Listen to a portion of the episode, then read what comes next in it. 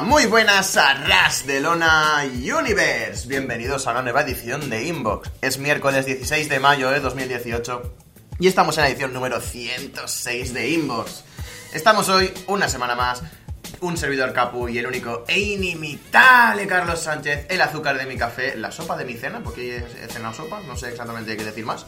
Y estamos para contestar vuestras preguntas, vuestras dudas, vuestras sugerencias, como siempre, en arrasdelona.com y en solowrestling.com. Y bueno, eh, ya sabéis que se me da muy mal dar paso a la canción de Carlos, así que lo único que voy a hacer va a ser ir callándome y poner la canción de Carlos, ¿vale? Venga, besitos.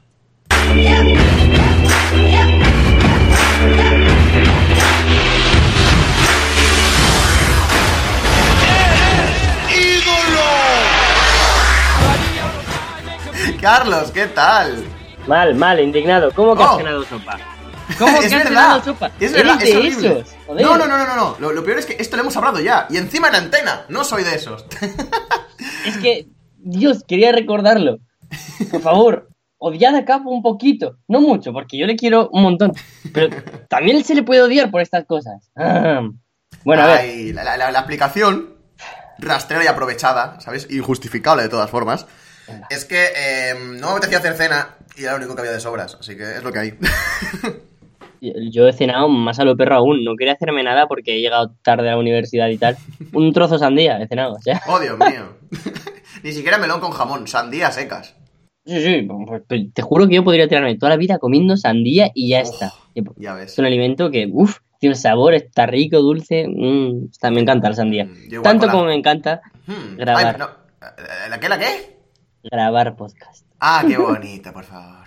Que va a, a- a intercalar aquí. Como joder, me gusta la sandía, pero me gusta más Capu. Me gusta más Simos. Oh.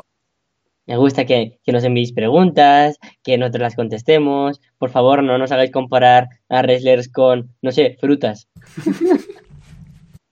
Pues yo creo que Alberto del Río es como un melón, porque qué cabrón, ¿no? O sea, no sé. What the fuck? no sé. No lo sé. Hoy estoy muy random, no sé qué me pasa, pero bueno. Ay, en fin. Vamos a pasar a la primera pregunta, antes de comentar más sobre nuestras vidas y sobre las frutas, que es un tema apasionante, pero yo qué sé. Ahora mismo no entra en el programa porque esto es de wrestling, no, no es una frutería, ¿sabes? Vamos a pasar a la primera pregunta. Nos la envía Carlitos. Entre, entre paréntesis, audio latino, pero como no sé cómo es el audio latino, pues directamente voy a hablar normal, ¿vale? Y nos lo envían desde... Los Rugrats. Exacto, desde los Rugrats. Nos pone aquí, hola amigos, hoy vengo con un poco de gripita para entrenarme en el programa. E- e- espero que me ayuden a despejar las dudas. Madre mía. Te lo, te- te lo juro, que solo he puesto la entonación, pero está escrito tal cual. ¿En serio? Qué duro. Sí, es muy duro. Anoche, Marcelo Rodríguez dijo que esta era la mejor versión de Nakamura en su cadera.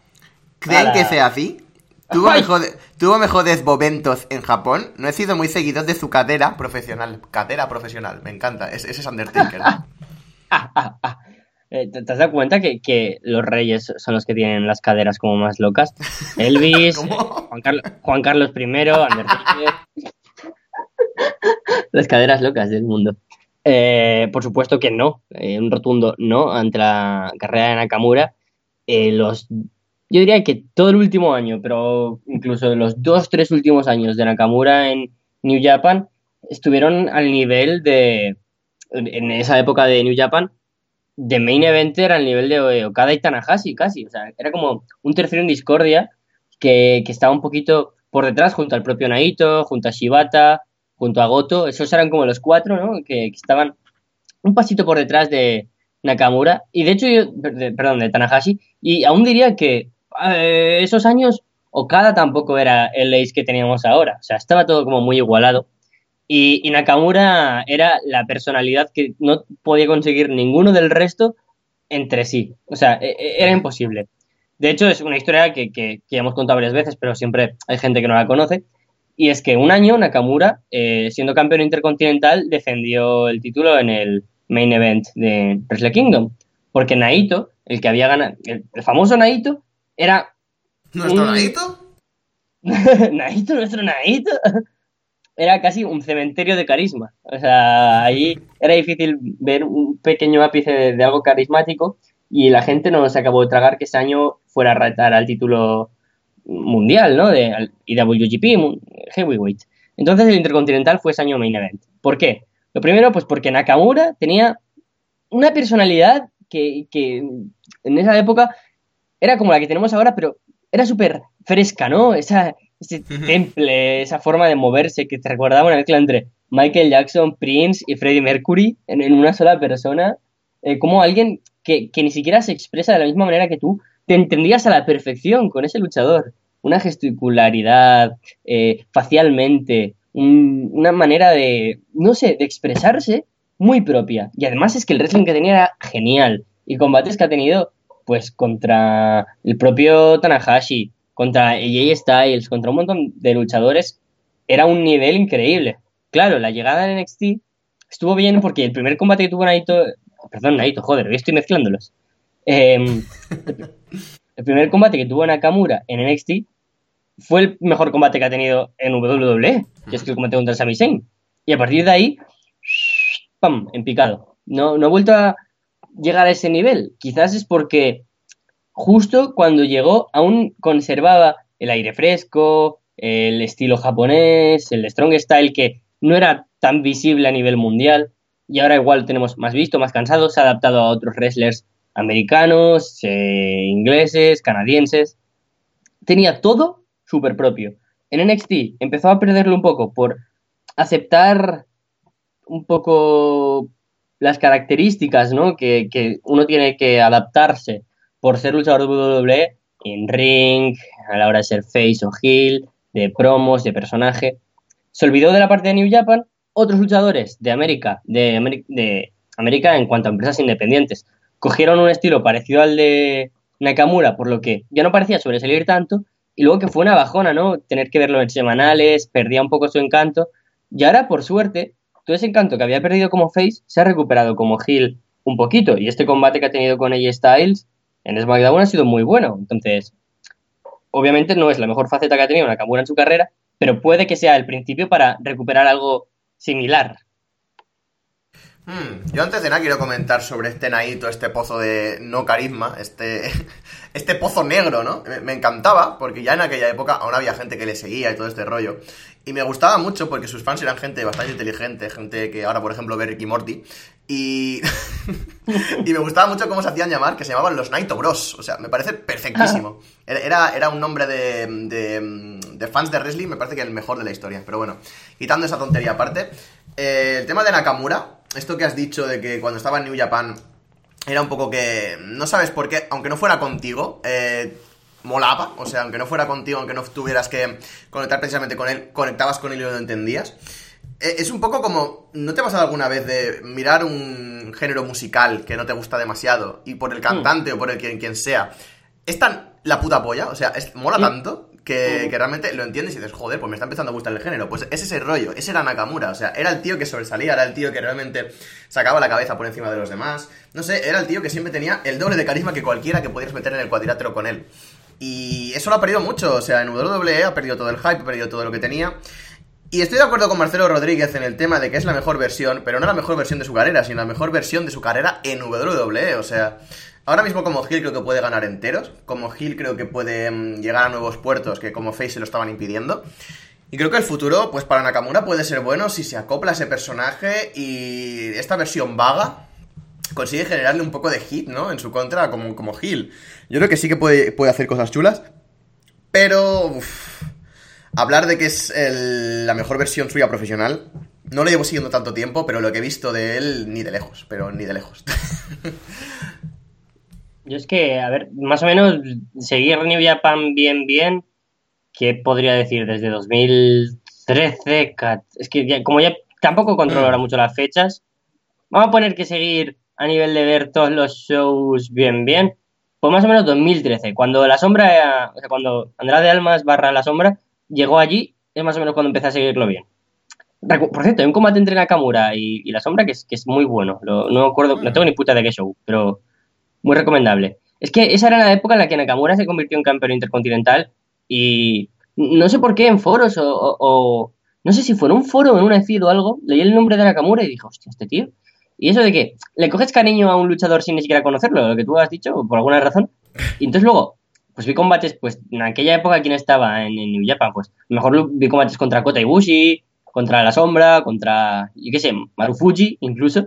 Y porque es que era como una época en la que surgían muchos luchadores que yo no conocía y se me iban quedando en la cabeza y que aún les tengo cariño, como estos que acabo de mencionar. Andrade final más le tengo cariño sobre todo pues por esa época en la que empecé a ver New Japan y porque ahora me flipa más que nunca. Pero bueno, entonces también era genial. Y, claro, cuando ves algo nuevo y te llama tanto la atención, eso es genial. Y creo que Nakamura es lo que más me llamó la atención. Cuando ahora ves a alguien en WWE, a mí por lo menos, actualmente me llaman la atención pues gente como Elias, como Braun Strowman, como Andy Putedera. Pero Nakamura lo, alguien, lo veía alguien más plano, sin querer se había convertido en alguien que caía en la repetición, en vivir de Nakamura. Y ahora, por suerte, con este turn como tú dices, está ganando enteros y, además, hoy, por ejemplo, en el combate de SmackDown se ha reformulado el match. Ya no ha tirado tanto del low blow, sino de fingirlo para hacer que el, que el árbitro se distraiga con AJ Styles y por detrás eh, aplicarle el finisher. O sea, muy bien, está ganando una manera más inteligente. La mejor faceta New Japan eh, del Nakamura New Japan fue siendo Hill, así que espero que en WWE pase lo mismo. Pasamos a la siguiente pregunta. Sigue aquí nuestro amigo Carlitos. ¿Qué opinan del reinado de Carmelita? Personalmente debo decir que es horrible. No entiendo cómo WWE acelera y da el push a superestrellas que aún están verdes. Gracias, mis amigos. Saludos. hostia, voy a forzar mucho la voz con este tema. Odio a este señor ya. Eh, es, tan cringe de esto que le dicen. es como el, Shockmaster, ¿no? De, Inbox. O sea, es un poco ese rollo. Ha sido el peor debut de la historia, por favor. Si vuelve a negar preguntas a este personaje, no las leas. No las leas porque me da mucho mal rollo. Eh, el reinado de Carmela. malo, no sé, es que tampoco puedo comentar mucho más. No, no veo que pueda analizar porque creo que es bastante obvio lo, lo que está pasando. Promos y personajes repetitivos, aburridos. No estaba preparada para ser campeona para ahora tener de rivales, como primeras rivales, a Charlotte y a Asuka. o sea, ¿tú te crees que ponen a, primeras rivales a estas? No podían ponerle, yo que sé, a Becky Lynch, que aunque sea una luchadora con renombre y top, no tiene ahora el estatus que tiene Charlotte o Asuka. Y ahora va a tener que defender ante esas dos. Joder, no sé. No me está gustando el regalo porque tampoco veo que quieran darle la oportunidad de, de hacerlo destacar. Entonces creo que eso ya es empezar las cosas mal. Y si de estructura comenzamos con un error que no se quiere subsanar, sé que no va a ir bien este reinado de Carmela. O sea, muy probablemente pierda el título en la primera o la segunda defensa que tenga a partir de ahora, porque no se sostiene. Yo estoy bastante desconectado de WWE esta semana, la verdad. Bueno, esta semana, la semana pasada y la otra, ¿me entendéis? Llevo un poco una temporada que no estoy viendo prácticamente WWE estoy priorizando el tiempo que tengo para ver wrestling, eh, ver en otras cosas que sé que me van a gustar más y que sé que no voy a odiar de ver, ¿vale? Ese es, ese es, mi, ese es mi, mi vida ahora mismo. Así que no puedo comentar realmente tampoco gran cosa de Carmela. No me gustó la decisión de que lo tuviera así tan de golpe, después de que Charlotte le quitara la racha en WrestleMania, en el mejor combate de WrestleMania, sí, pero en WrestleMania, y quitar la racha. Em, así que no me hace especial, ilusión ya de partida su reinado. Y menos cuando pues hemos tenido lo que hemos tenido y Charlotte estaba teniendo un gran reinado. Ahora de la nada, pues eh, tenemos a Carmela como campeona, fanfarronísima, eh, están haciendo, intentando hacer cosas interesantes con ellas, pero a mí de momento no me está interesando gran cosa. He visto sus inventos de esta semana en highlights y cosas de este estilo. Así que puedo opinar que de momento no me está gustando lo que están haciendo con ella. Y que esperemos que si van a llevar su reinado un poquito más eh, adelante en el tiempo, a menos que piensen cosillas mejores para ella y que le tengan buenas rivales preparadas, porque si no, esto va a ser tremendo. Y lo que me está dando miedo es que venza a Asuka, sinceramente. O sea, una cosa es que lo venza hmm. Charlotte y otra cosa es que la venza Carmela. Vale, ya han abierto la veda para que Asuka pierda y eso puede ayudar mucho a su personaje, porque estaba en un punto ya Asuka que era exagerado, o sea, que tenía que vencer sí o sí y que entiendo que a mucha gente le matara el hype de ver a Asuka en el ring. Pero aún así, el que haya perdido una vez no es sinónimo de que tenga que perder con todo el mundo. Ya no sé de que haya algo detrás que realmente haga que Asuka pierda. Es jodidamente superior a Carmela y Carmela no es más inteligente que Asuka, por ejemplo. Así que una victoria con trampas o algo de este estilo tampoco lo vería con muy buenos ojos, a no ser que lo trabajen muy bien. Así que, en resumen, me da muy mal rollo este match. es que es lo que tú dices, ¿no? Creo que me da mucha rabia cuando, por ejemplo, se pierde una racha y a partir de ahí puede ser rota, o sea, deja de tener credibilidad el personaje totalmente. Se, rompe el eje narrativo, ¿no? Por decirlo de alguna manera. Asuka se ha vendido durante tres años como luchadora que nadie le puede ganar. Y una vez le ha ganado Charlotte. Y le ha ganado o A, porque es superior, o B, porque es superior un poquito, no, pero ha sido casualidad. Pero como mucho Charlotte, como pierda con cualquier otra, me sentiré estafado. Diré, hola, nadie ha podido tres años y ahora dos personas seguidas pueden. Ahora lo suyo, por lógica, es que los próximos tres años nadie más pueda vencerla o alguien que esté muy preparada o, joder, o en mucho tiempo, ya no digo tres años, pero yo qué sé, seis meses, cinco, siete. O, en caso de que la ganen, que la ganen con una con, no con una historia de atrás precisamente, pero ¿me entiendes? Justi de forma justificada, por X, exacto, con sentido. No porque, ¡Hala! Small Package, ¡Hala! Ha perdido, vaya, que ha pachado. Pues, pues no. ¿Que pachado? claro que, meterlo. Lo peor es que tengo un radar, que cada vez que alguien dice que ha pachado, me activo y lo grito. me ha pasado en clase, es muy loco. Eh, por ejemplo, ahora yo entenderé que ganará Charlotte y Ronda. No doy ni el pase a Naya Jax decir, bueno, ha crecido ya mucho como wrestler dentro de la historia, porque a nivel en ring en la realidad, mm, ni huevos. Pero ha crecido mucho como wrestler, ha desbancado a Alexa Bliss, es una luchadora potente, ha vencido allá toda la división menos a Ronda, que por eso está luchando ahora contra Ronda in the Bank. Ni así me acabo de creer que sea alguien superior a esta que no sea Charlotte. Pero es que ni, ni, ni de coña. Bueno, Ronda. Pero es que no tiene sentido. Y ahora poner a Carmela contra Asuka, eso. A, evidentemente, gana Asuka. O B, evidentemente, gana Charlotte. Digo, gana Carmela por alguna razón totalmente ajena a su propia capacidad de ganar. Ay, no sé, no sé qué será de esto, pero bueno. En fin, pasamos a la siguiente pregunta. Nos la envía Real Ellsworth, procedencia, y nos pone un enlace al Twitter de, de James Ellsworth. ¿No querían razones para volver a ver TNA? Coño, pues ya tienen una, pues. ¡He vuelto! Y no sé por qué me he imaginado a Ellsworth como gallego, así que esa es la entonación. ¿Qué, tal? ¿Qué te parece que Ellsworth haya, haya llegado a, buen, puerto? Ha llegado a Impact Wrestling, ¿no? Pues no lo sabía. no, no, no, no me he enterado, eso ha salido en Twitter. Es que esta semana... No lo sé, yo tampoco me he enterado. Pues no ha salido ni en, ni en las webs que suelo consultar, ni lo he oído a nadie.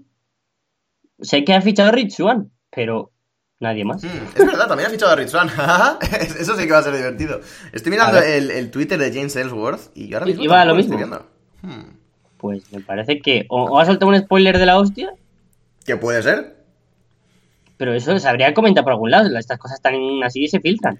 Sí, enseguida tenemos ahí la noticia de spoiler, no entres. Eh, y te, te pone la foto de Ellsworth, ¿no? Eh, y pone abajo un logo de Impact Wrestling. Ex aspirante mundial de WWE. Debuta en NXT. Eh, pista dos. Ah, pues sí, sí que ha vuelto a Impact. Pero claro, o sea, vuelto. Ha, ha, llegado a Impact. Pero estoy leyendo aquí que es de un Ono, es de un One Night Only. Lo que no sé si lo habrán fichado, pero de momento en un One Night Only está. What the fuck? A ver, pero, pásamelo.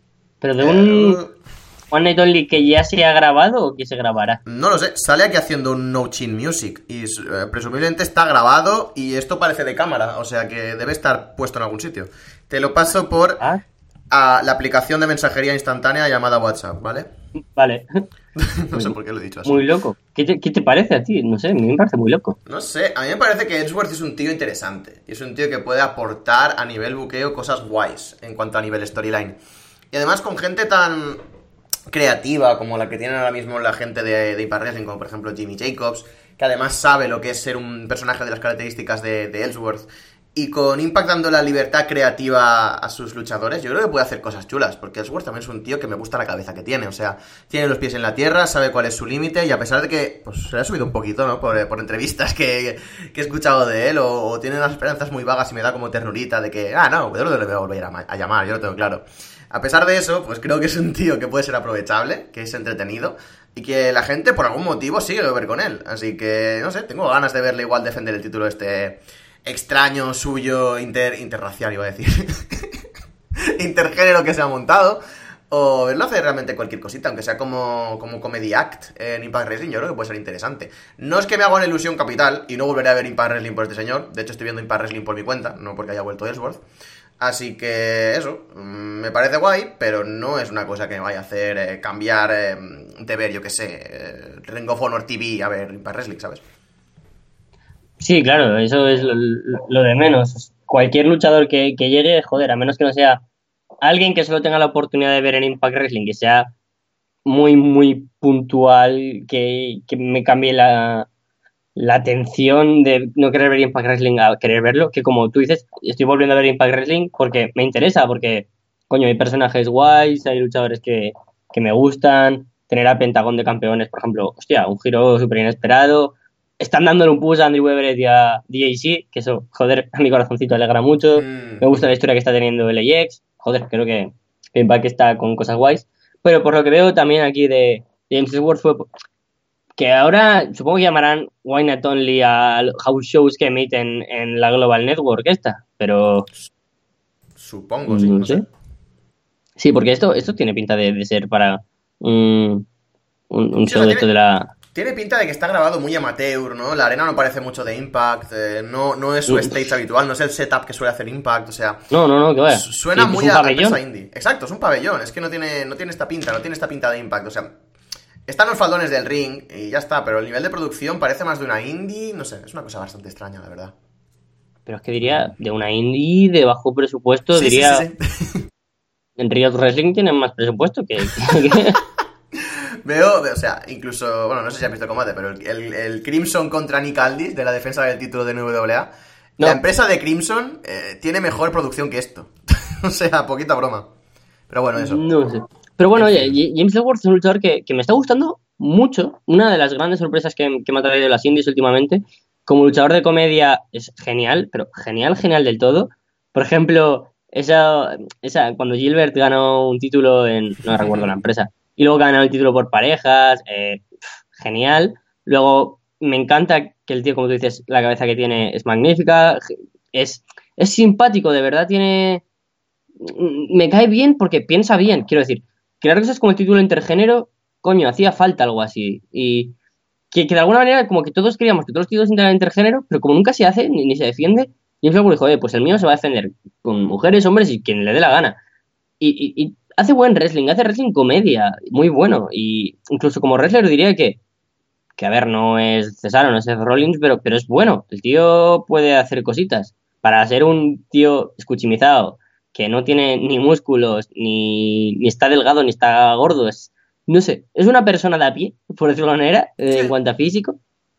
Yo creo que despliega un wrestling bastante por encima de lo que uno esperaba. Así que eh, creo que la gente no se da cuenta de que es difícil trabajar con, con wrestlers como Ellsworth por muchas cuestiones. Como que, que sus looks no, no son los más parecidos a un wrestler, un wrestler lucir bien esos combates es no solo diferente, sino complicado. Entonces, creo que está haciendo un buen trabajo y si va a ser para alguna ocasión así como Night Only, pues no veo ningún problema.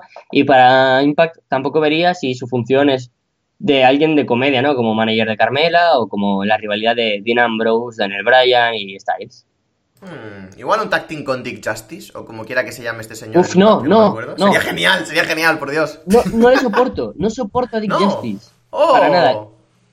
Es ho- ho- horriblísimo. Pero, por cierto, vi en el Twitter de Impact, eh, he visto hoy, ¿qué coño? Que hacían una entrevista a Santino Marella. ¿Qué dices? No, por, o sea, ¿en serio? Sí, y le ponían, que, creo que An- Antonio Carelli se llama en la vida, o Anthony Carelli en la vida Anthony, real. Anthony, Anthony Carelli, sí. Pues, pues sí, eh, decía, esta semana en, en Destiny Wrestling, eh, una entrevista a Anthony Carelli. Y digo, joder, cuando me has dicho eso, he dicho, van a hacer ahí un, un stable, ¿no? Entre el propio Dick Justice, Santino Marella, James Ellsworth, Swaggle otra vez.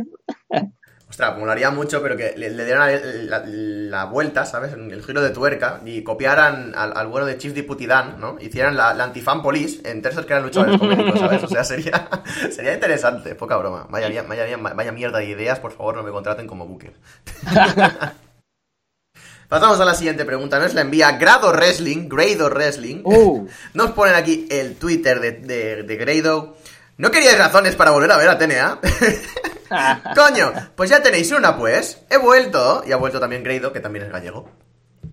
A mí Grado sí que me encanta. Es, un- es- Sí. es un luchador genial. En ring es bueno. Vamos a decir que es aceptable. Es que últimamente también estoy viendo wrestling también muy independiente y ahora veo tan buenos wrestlers que en televisión todo el mundo se ve como peores wrestlers, ¿sabes? Entonces, pero bueno, es un luchador bueno, que divierte, tiene carisma, tiene conexión con el público, es, es completo en general, así que me alegra su, su regreso, puede aportar mucho, tanto como un personaje más serio dentro de la comedia, no, solo como alguien con el que te ríes, sino como alguien a quien, como un underdog, incluso, como alguien parecido a, Bailey, por ejemplo, o, o a Ali, y me gusta, me gusta me agrada de nuevo tenerle de vuelta por, por Impact Wrestling. Sí, lo mismo. O sea, me parece que es un tío que es eso, es entretenido, tiene cierto star power, diría yo. O sea, exagerando mucho porque tampoco es que sea una mega estrella, pero el tío sabe, sabe darse importancia y tiene cierta conexión con el público. A pesar de que tiene bastante más en Escocia, ¿no? Y obviamente en, su, en sus sitios eh, locales. Pero creo que por América consiguió hacerse un huequecito en Impact a base de, pues, de historias graciosillas, ¿no? De, de ser él como personaje que es muy marcado y que no sé, tiene cosillas bastante interesantes.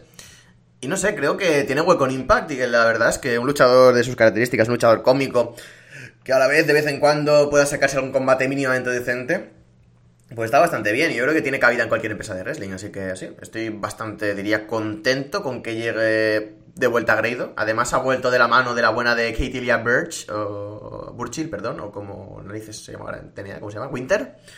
Eh, así que no sé, no sé por dónde va a ir esa story, no sé por dónde va a ir este señor con, con ese pedazo de mujer, ¿no? Con ese pedazo de hembra, esa MILF, que, que- que ya quisiera uno. Eh, Bueno, esto lo voy a borrar, ¿vale? Eh, pero, pero sí, o sea, mm, tiene bastante, tiene bastante interés para mí esta storyline. Estaba mirándolo el White Night Only de este. Y sí, es un house show, pero que pone White Night Only. Lo, han empezado a vender ahí. Luchó Winter contra Ta- Taya, una pareja que no sé quiénes son contra LAX. Parecen los hermanos Harris, es muy loco. Eh, James Ellsworth, eh, Evan contra Eli Drake. O sea, Evan, digo yo. Eh, Matt contra Eli Drake. eh, Trevor Lee contra DJC. Y. ¡Hostia, el de Renos Cam! No me jodas, ¿han vuelto? Uh, eh, ¿A Impact? Sí. ¿En serio? O sea, No Thornstone, Thornstone o Luster, ¿cuál de los dos era? ¿El de la cresta o el otro? El de las patillas y la cresta. Mm, Sí, vale, Luster. Adam sí. No, Ah, ese es. No. Hostia, pues. No sé, da igual. Bueno, pues ese. La que también ha vuelto este, es- este se va a decir. Eh, hoy estoy también súper espeso, tío. Sí, sí, no sé qué nos pasa, en fin, sí. Ya, ya contaré una anécdota que me ha pasado esta tarde, pero da igual. Yo creo que es la universidad, eso estar ahí 30 horas es, es- morirse.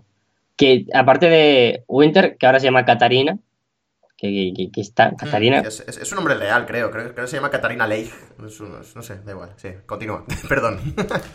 ¿cómo se llama Aksana en Lucha Underground? Que se me ha olvidado. ¿Axana? No, eh, la, la otra. ¿Cómo se, na- Axana se ha retirado hace mucho. Esta es la. ¿Cómo se llama? Joder. Eh, Dios, no me acuerdo ni de su nombre de lucha underground ni de su nombre de WWE. Qué mal. Es la que estaba con. Derrick, con, con, con Johnny Curtis, que luego se besaba con Derrick Bateman en NXT, que era precioso. Eh. ¿Cómo se llamaba? Tío, la que está con mil muertes. Sí, joder. Katrina. En la lucha underground se llama Katrina. Ay, Katrina, pues la han puesto nada más. ¿Cómo? ¿Cómo? Cómo? Katrina y Katarina, ya tenemos. Ah, es verdad. Madre mía. Lo triste es que no lo he pillado. Lo peor es que es, solo era quitar una letra y no me salía. Así de espeso estoy. Bueno, pero que también ha vuelto Madison Rain. Que qué putada, que no todo eran buenas noticias. Voy a echar un traguito de agua a ver si me desespeso un poco, ¿sabes? Igual que el, el chocolate calentito, que le echas un poquito de agua.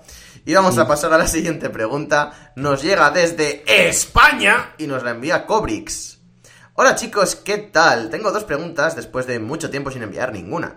Primero, hace tres meses sufrí una fractura de húmero echando un pulso de la que aún me estoy recuperando. Haría un chiste, Joder. pero, pero hostia, es, es una fractura, o sea, lo siento mucho.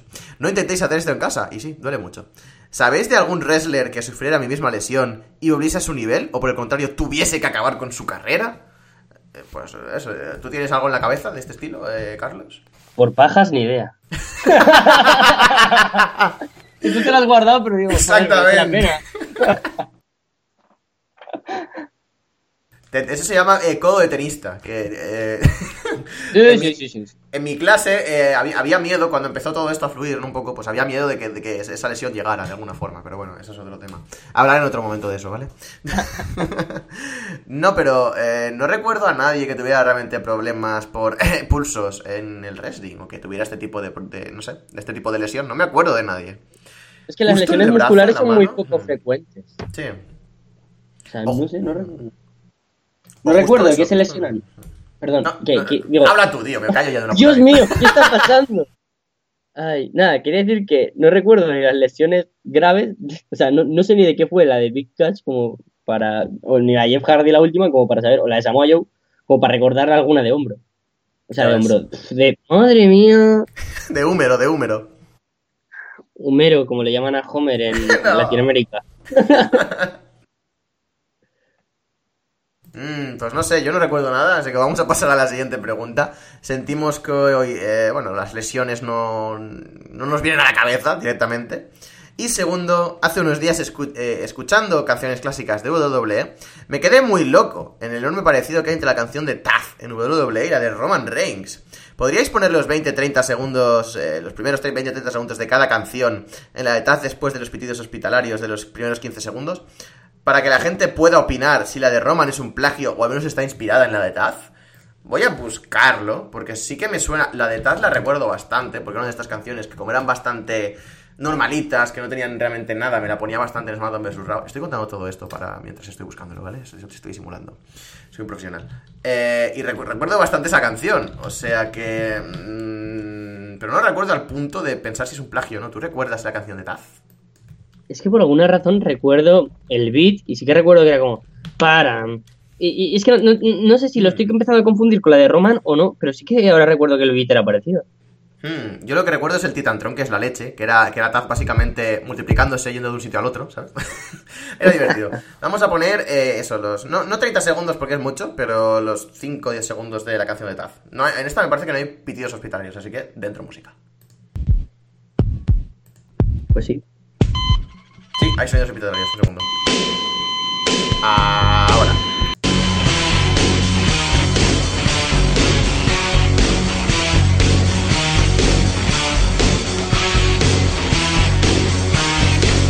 Tiene, cierto parecido. Y ahí se me ha colado la de, Reigns, pero vamos, dentro de Reigns.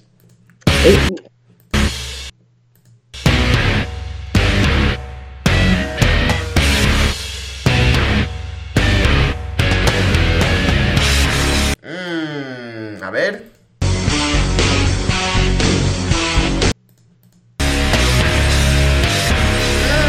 Mm, creo que sí que hay cierto parecido. Sí que hay cierto Mm. parecido, ¿no? Sí, es que tienen, el tono es el mismo, el beat muy parecido y unos acordes también súper similares. Eh, Creo que es coincidencia, ¿no? Porque al fin y al cabo, joder, la música no, no es infinita, ¿no? Algún día to- todo se habrá creado porque tantas canciones que... Yo sí- a veces lo pienso, tío. Yo, yo no sé, como si... el típico meme de... Ah, voy a acostarme ya, tengo sueño. Cinco horas más tarde. ¿Por qué las canciones son in- no son infinitas y solo hay nueve notas? pues a veces pienso eso, no digo, joder, es que, a ver, aunque hayan distintas escalas, tonalidades, tal, claves, la, la- la música no se parece siempre. O sea, casi nunca. Y me da que pensar. Dios, te juro que no me he fumado un porro, te lo juro. Que no me he fumado. Y, y eso, no sé, son parecidas. No, sí, sí, esto es un poco... eh, es verdad, o sea, en- entiendo y comparto ese punto, pero esta duda es un poco de, de nosotros como catetos musicales, ¿no? Como gente que no sabemos tocar, que no sabemos realmente el... El límite que puede llegar a tener esto es un poco como la gente que no sabe cómo funciona un avión y pregunta, joder, ¿cómo vuelan? Es que yo creo que esto es magia, es que no, no puede volar esto de verdad, ¿sabes? O sea, es un poco el mismo rollo. Y este parecido del de Taz y Roman Reigns, yo creo que es un poco por esto, o sea, porque hay patrones comunes, hay... Quieras que no, supongo que un músico cogerá influencia de aquí y de allá, y es bastante fácil ver luchadores con perfiles similares que tuvieran, pues igual, para Roman Reigns y para The Shield se basaron un poco en la canción de Taz, porque al fin y al cabo es un poco lo que buscaban en Reigns, ¿no? Este sentido amenazador, esta máquina, no sé, este que iba a destrozar todo lo que se encontraba. Taz lo hacía mejor, pero ¿me entendéis? Em, y no sé, es un poco como esta demanda, ¿no? Que lanzó Radiohead hace poco a Lana del Rey, ¿no? Por este supuesto plagio de Creep que, que- que hicieron. Eh, y no sé, me recuerda un poco a ese rollo. Son parecidas, sí, tienen cosas similares, pero no sé, no sé si es una influencia, no sé si es realmente casualidad, pero no sé, ahí está, la duda está en el aire. Ve, yo, yo creo que será como mucho similar o influencia, pero también es verdad que esto fue la canción de, de The Shield y ya no me acordaba, o sea, ya no va tanto por Roman, sino por The Shield. Que, hostia, mm, no sé, me parece peculiar que, que pensaran en una canción para The Shield y que al final se la quedara solo Roman.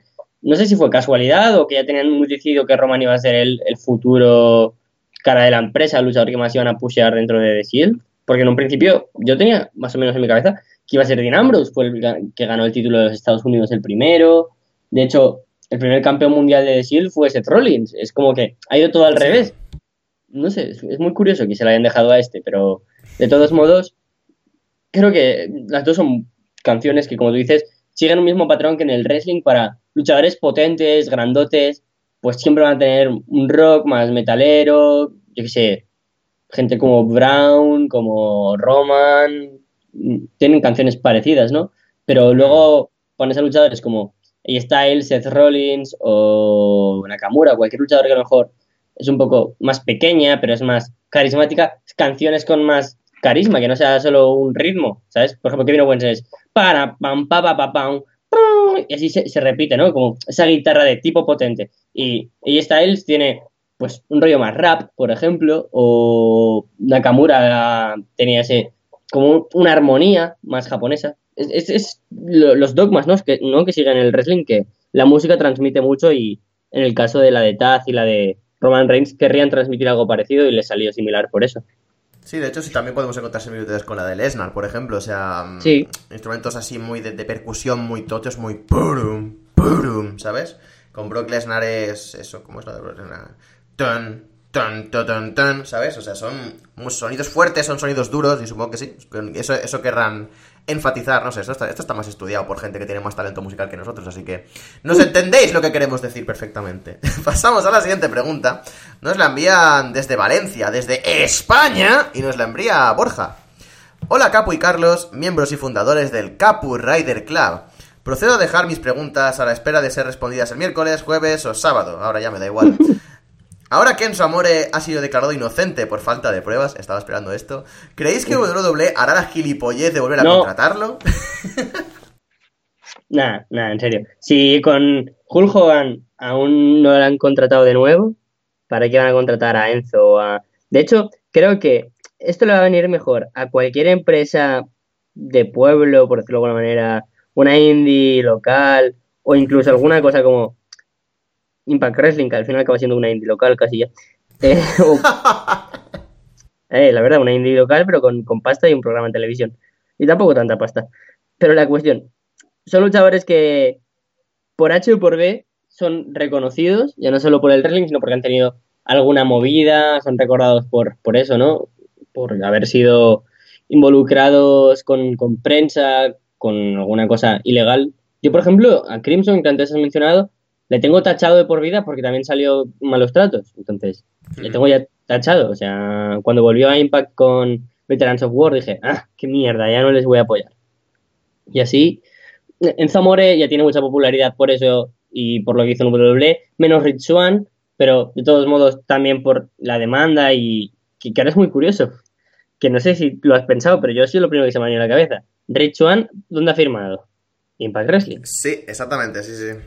¿Por qué le despidieron? Por pegarse con su mujer WWE. ¿Quién es su mujer? Su mujer? Su Young. ¿Dónde está? En Impact Wrestling. Esto no es exactamente el mismo caso que McIntyre y, y Tiffany, que era la buena de Tarin Terrell, que a McIntyre le despidieron o su push en WWE llegó en gran parte porque la buena de Tarin Terrell se la lió, que era su, era su prometida, creo, no sé si se llegaron a casar. Se la lió muy fuerte y hubo unos problemas ahí de por medio, en fin. No hubo malos tratos de por medio, si hubo malos tratos fue de Tarin Terrell a Drew McIntyre, no a lo contrario. Y de ahí le frenaron el push bastante, no sé exactamente por qué, no me acuerdo muy bien de la noticia y no, no llegué a leerla con demasiada atención en el momento. Pero pasó un poco eso, o sea, la buena de Tarin Terrell estaba como campeona en Impact Wrestling y entonces llegó McIntyre y ha vuelto a pasar lo mismo. No sé si tenía hace esto aposta, pero desde luego es como mínimo curioso, macho. No sé si se fijan en las cosas o no. Pero es que eso ha pasado 100 veces, o sea, hmm. Mason Rain y Josh Matthews, Ali y Braxton Sutter, Tessa Blanchard. Ah, Ricochet no, mierda. ya le gustaría Impact, ya, ya. sí. Hombre, pero Tessa y Ricochet siguen juntos. Supongo que sí, no lo sé. No he oído que hayan cortado ni nada. Lo que pasa es que esto es verdad. Eh, Impact Wrestling salieron un montón de noticias de que estaban intentando tirar la, la, caña a Ricochet, pero Ricochet eh, es, un, es un pez escurridizo y no ha picado nunca. Hombre, es que una luchadora tan importante como es Tessa, que podría irse a WWE tranquilamente, que ha decidido irse a Impact y no a WWE, pues no sé, es curioso. Hmm, además, con el apellido que tiene, tiene la fama de, su padre y todo esto. Eh, no sé, ya estuvo en el May Young Classic, eh, y no me extrañaría que acabara recalando en WWE, pero de momento parece que no es una prioridad para la empresa de bueno, del bueno de Vince, así que eh, que siga haciendo dinero por su parte. está ahí en Impact, va a estar en Olin, ahora mismo es de las luchadores, de las luchadoras independientes más cotizadas, o sea que tampoco está saliendo mal la jugada. Sí, la verdad es que ha decidido colocarse ahí, viendo que gente como su propio marido o novio, no sé lo que serán, eh, está ultra cotizado. los propios Bugs, que son sus amigos, Cody, que ahora está en Impact, pero puede estar cosas como Lean, ¿no? Como tú dices, que es muy accesible estar en muchas empresas. Gente como eh, Daniel Dashwood está en casi todas las empresas, está en, Website Wrestling, en Ring of Honor, en Independientes en general. Joder, se está haciendo dinero. O, Brandy Rhodes, que también es pues, casi su mejor amiga, ¿no? Son este trío de amigas que son Chelsea Green, la propia Brandy, Tessa Blanchard, etcétera, pues que están en casi todos lados y es normal que quiera aprovechar eso. Y no sé a qué venía esta pregunta, ahora que lo pienso. A Enzo Amore, que de hecho iba a dar mi opinión ah. yo. sí, o sea, el caso de Enzo Amore, yo creo que WWE, este escándalo y todo esto que salió fue más aprovecharlo. Mm, obviamente tenía que quitarse de en medio algo con tanta mala fama. Pero creo, tengo la ligera idea de que hubiera, si hubiera sido otro, otro luchador, que hubiera dado menos problemas en backstage y todo esto, todavía hubieran mantenido en la empresa un poco más. Con Richmond sí, que, sí que se dieron más prisa, pero con Enzo Amore fue instantáneo. O sea, fue salir el caso y despedirlo. Así que realmente estaban buscando ya una excusa para echarlo, estaban buscando que la liara un poquito más. Así que no creo que con los antecedentes que tiene y con la mala prensa que tenía en Backstage este hombre, eh, le vuelvan a contratar. Más que nada porque tampoco mostró un desarrollo enorme en el ring, seguía haciéndose la misma mierda, o sea que no creo que vuelvan a contratar al bueno de Enzo Amore y espero que sea así. Pero eso sí, esperad verlo en Game Changer Wrestling, con Teddy Hart, en empresas de este estilo, ¿sabes? Sí, sí, con gente como Teddy. Teddy Hart es justo el ejemplo que, se me viene a la cabeza de gente así. Pero, ¿tú crees de verdad que estaban buscando como una excusa para despedirle? Yo creo que sí. O sea, eh, le tenían aprovechado porque quieras que no tenía tirón y quieras que no generaba reacción y generaba lo que generaba y generaba cierto dinero. Pero yo creo que ya mucha gente dentro de backstage se había ganado muchos enemigos, se había ganado gente bastante de esto, simplemente por lo que soltaban a la prensa, ¿eh? No, obviamente no estoy yo metido en el backstage, ya me gustaría, ¿sabes? Eh, y simplemente por lo que estaba saliendo y todo esto, yo creo que quitárselo de en medio, a lo padrino, ¿sabes? Ahí. Eh, sí que querían quitárselo un poco de en medio. O sea que... Mm. Hmm, sí, sí. Yo, yo diría que em, obviamente se tenían que escurrir el bulto y tenían que hacer todo esto y desvincular como tiene que ser a una persona de estas características de, tu empresa, después de estas, estas, acusaciones. Pero es eso, también les vino de, de, puta madre. Yo creo que fue una serie de, de, no sé, sucesos, de casualidades un poco. Porque sí que es verdad, ¿no? Lo que tú dices de que, yo que sabían hasta noticias que salía Roman Reigns diciendo lo que hacían con, con Enzo Amore tirándole el autobús porque su comportamiento era tan malo que, el líder un poco del autobús, Roman, le, le sacó, etcétera. Pero recuerda que cuando despidieron era el, campeón del, crucero en ese momento. O sea, una persona que no tienes en estima, vale, no le vas a. O igual sí, igual lo dejas sin aparecer directamente, pero no le estarías como campeón de los cruceros a un mes de WrestleMania. No sé, es curioso. Yo creo que, que dijeron, bueno, ya que ha pasado esto, no queda tan mal que le despidamos, porque hay mucha gente que quiere eso pero a Vince le jodió. Pero yo, yo, yo no creo que lo estuvieran buscando para nada, ni esperando a que llegara.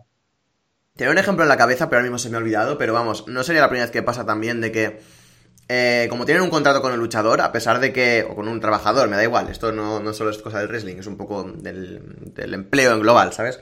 Como tienen en contrato a alguien y es un miembro que puede ser rentable para la empresa, lo quieren aprovechar mientras el tiempo que dure el contrato y luego cuando se le acabe, eh, chao, muy buena, si no le vuelven a llamar en la vida. Pues yo creo que era, un poco esto y simplemente esto lo que hizo fue acelerar el proceso. No sé, yo lo veo así, ¿eh? que seguramente no y seguramente pues estaban a tope con Enzo Amore y de la 205 Live del Show Train. Pues, pues igual, pero no lo sé. A mí la sensación que me ha dado, vamos, desde, desde el minuto uno que pasó todo esto. Yo un poco la mezcla de las dos, de que era un tío que les venía bien, en el que tenían fe, pero que tenían con pinzas, yo qué sé, eh, sin ir más lejos, Leo Rush ahora mismo. Ujú, Leo. Leo- Leo Rush lo ven con alguien como, con mucho futuro, que ya la está liando y ya le han dado su reprimenda, pero que lo quieren tener. Que si la vuelve a liar, pues le echarán porque ya es la segunda vez, ya ha creado conflicto. Obviamente, si, si no le echan a él, tendrán a mucha gente, mm, propios luchadores, escritores, miembros de staff, que no quieran trabajar con él y que seguramente ya no será, seguramente ni el ambiente ni el trabajo lo mismo, y acaben despidiéndole. Pero es gente en la que eh, siguen teniendo votos de confianza. Y creo que Enzo Amor era así, pero le dieron tantos votos de confianza y se los seguían dando que al final ya no le quedaban más y por eso no les quedó otra que despedirle. Pero tampoco creo que. Una mezcla de las dos, vaya. Pasamos a la siguiente pregunta. Eh, ¿Qué os parece la subida del precio de las entradas para los live shows de WWE en noviembre? De esto no me había enterado yo, sinceramente. Yo tampoco. Es que son noticias de hoy y hoy, para no mentir, no entraba en ninguna web de wrestling. sí, literalmente. Eh, yo he entrado a mirar resultados de SmackDown y tal, pero sinceramente es que ni me acuerdo. Es que estaba leyéndolo y estaba a la vez eh, mirando cosas de clase y todo esto. Y obviamente, pues no me acuerdo. Voy a mirar a ver aquí. Eh, WWE España, noviembre 2018. En Solo Wrestling estará subida, seguramente. Sí, seguramente, pero no, ahora ya lo, ya lo, ya lo he buscado. Em, vale, entrado aquí. Madrid el sábado 3 de noviembre y Barcelona el domingo 4 de, no- de no- de noviembre.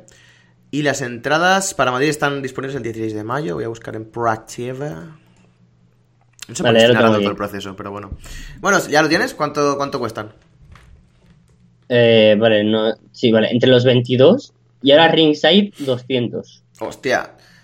A ver, yo creo que es bastante lógico. O sea, eh, no, no me entiendas mal, pero Madrid siempre que han, han ido han llenado. Siempre. O sea, sin, sin, sin fallo, que yo recuerde estos últimos tiempos.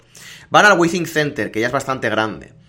Y saben que paguen lo que paguen, va a haber un público que más es más o menos fiel y que ya ha pagado anteriormente para estar en primera fila y que va a pagar 200 euros para estar en primera fila. O eso creen ellos. Yo creo que estas subidas de precios en España no estamos tan mal como estábamos hace un tiempo, pero seguimos estando con, bueno, una economía no demasiado fuerte, no demasiado potente para poder permitirnos cosas de este estilo. Así que para mí se va a dar una hostia, sinceramente. Para mí, sobre todo las primeras filas, eh, no se van a llevar demasiada gente. 22 euros es asequible, mm, hasta los 100 euros, 150 yo creo que bastante bien, pero 200 euros ya son palabras mayores. Y yo creo que no van a llenar y vamos. En Madrid puede, porque Madrid siempre tiene muy buena asistencia, pero creo que en Barcelona, que siempre ha habido un poquito menos, eh, este año se van a dar la hostia en noviembre. Además, no viene un roster demasiado destacadísimo, así que... uh, uh. House Show, 200 pavos. Primera fila. Seguramente para Raw en América valga menos. O sea, en, en un Raw en América o... Es que seguramente ronde los 300, pero por 100 euros más seguramente tengas un pay-per-view en primera fila en América. O sea, Tuve, es absurdo. tuve una discusión yo hace poco porque estábamos comentando de que no... ah, bueno, me estaban comentando a mí. Está hay una traca en mi pueblo por algún motivo. Ole, Eh, no, feliz sé- no sé, no sé- cumpleaños. no sé si se oye, gracias, gracias. se oye. Se oye, se oye, Eh, se oye. Estábamos discutiendo de que All In y él tenían unas entradas muy bajas y que por eso han vendido las, las 10.000 entradas. Eh, y me puse a mirar y las entradas de Londres eh, para WWE Raw de esta semana rondaban entre los, creo que eran 30 dólares y los 160 en primera fila, una cosa por el estilo. Y es exactamente el mismo precio que costaba All In. O sea, All In costaban 20 y algo las más baratas, 25 creo, y las más caras creo que dijo el mismo Matt que costaban 125, una cosa por el estilo. No se va una barbaridad de precio, y sin embargo, All In vende todo lo que vende y, WWE eh, vende todo lo que vende. Pero a All In le estaban quitando muchísimo mérito porque no, las entradas estaban más baratas. Eh, me, me, me, Así yo también vendo 10.000 entradas. Ba. ¿Sabes? O sea, ese rollo. Eh, yo creo que es esto, es exactamente lo mismo. O sea, WWE, eh, los precios que pone normalmente son los mismos. Aquí han subido las entradas a primera fila a 200 euros. Me parece un precio ya abusivo y un precio que un fan eh, que sea muy fan lo va a pagar, pero yo, a título personal, 200 euros no me gasto ni de coña. Es que no, no- no- nos toman por tonto porque más gastos de gestión que lo estaban mirando porque, joder, 200 euros, gastos de gestión ya se ponen 230, ¿eh? O sea, y- y mira luego BlaBlaCars y cosas y hoteles. Es que es, que es muy caro. claro, si, si eres de Madrid, pues aún puedes decir, mira, voy a comprarme una de 100, 200 si te va muy, muy bien, ¿sabes? Si tienes trabajo con un sueldo... Viendo que ahora mismo el sueldo medio en España es de 700 euros, pagar 200 por un show solo se lo pueden permitir gente de, clase alta, o sea, y, de Madrid, o, gente de clase alta, de verdad, pero que pueden permitirse allí viajar y gastarse a lo mejor 2.000 euros en un fin de semana. Exactamente. Y además piensa que esto, eh, la mayoría de público suelen ser niños. O al menos es lo que veo yo en las fotos de los live shows y tal. No he ido a ningún live show todavía de WWE, pero el público objetivamente casi siempre son niños. Y los niños, pues obviamente no van solos, no tienen dinero. Ellos se lo piden a los papas. Pues los papas tampoco pueden tener tanto dinero como para gastarse 200 euros en el niño. Piensa que tiene tres, ¿vale? 600 euros en los niños y 200 euros en él porque no lo va a dejar solos en el, ¿sabes? Dentro del recinto. 800 pavos de entradas, cuatro entradas en primera fila. Pues oye, ¿qué quieres que te diga? O de repente aquí somos todos multimillonarios o no me salen las cuentas, no sé. Espero que se me coman una mierda y se peguen una hostia, la verdad. Para qué mentir. O sea, por un lado me dolería porque, coño, me gusta que se active el wrestling en España y make your wrestling mm, mainstream again. Pero por esos precios que nos toman por tontos, por millonarios y que, mm, que no es un espectáculo que, sea la, la hostia, ni que, tío, si fueras a ver lo que digo, ¿no? Un pay-per-view. Es que ni, por un pay-per-view pagaba yo ese precio. Por... Para empezar, una primera fila, vale, puedes ver mejor y tal, pero es que ya te lo están vendiendo como, eh, mira, vas a conocer a tus superestrellas en persona. No sé. Es absurdo. Me parece un, robo, pero a, mano armada. Y quien acceda a comprarse eso, o eso. O es alguien que es rico y, y quien diga, no, yo soy un trabajador que me lo ocurra para tener ese dinero. No, hijo, no. Eh, aquí en España, si, si, si, puedes permitirte eso, no eres un trabajador normal. ¿Para, para qué mentir? Entonces, mm, no sé, yo creo. Es que estoy leyendo aquí, mira, que, que hay un paquete VIP Experience Premium que, te, que viene con acceso exclusivo a alfombra roja, acceso a sala privada, servicio de guardarropa, barra libre de refrescos, entretenimiento en sala privada y regalo exclusivo ¿Qué, es, entretenimiento en sala privada? Me suena muy, eh, no sé, en fin, bar de carretera, ¿sabes? De estos chungos a, a, las 2 de la mañana. Viene Dana Brooke y te hace un trabajito. no sé, en fin. Eh, nada, me parece eso, me parece que esto es abusivo y yo qué sé, ¿qué quieres que te diga? Que, no sé, para las veces que vienen a España y lo que es que, es que vengan a España, no quiero que se peguen la hostia, porque quiero que siga habiendo wrestling y siga habiendo wrestling mainstream, como bien has dicho aquí. Pero, sinceramente, que bajen un poquito los humos y se den cuenta de las cosas. Que no es que España sea la máquina ilimitada de dinero en cuanto a aficionados y va a haber un momento en el que si no nos cuidas a los aficionados, eh, esto se va a ir a la mierda. Y simplemente, mm, ese es el rollo. Y nada, eh, que luego les pasará lo que les pasó en Málaga y la gente de las últimas filas, pues como no hay gente en primeras filas, porque la gente no puede permitirse el dinero que hay en, para una entrada de primera fila, la gente de las últimas filas bajará a las primeras y en las filas de arriba no habrá absolutamente nadie y se quedará un estadio precioso y vacío. Así que eso, que vayan las cositas. Yo me compré una de una 135, fui zorro, me colé donde las de ciento y pico me senté en un sitio que dije, si viene alguien a echarme, digo, uy, perdón, me he equivocado, me piro y ya está. Pero no vino nadie a echarme. Y, pues muy bien, oye, lo, vi de puta madre, la verdad, para haber pagado 30 pavos por esa entrada, lo vi de jodida madre. En fin, pasamos a la siguiente pregunta. Para acabar, os propongo un juego de push, jobber o despido entre los miembros de los actuales stables que hay en WWE. Sanity, New Day y Undisputed Era y de Riot Squad.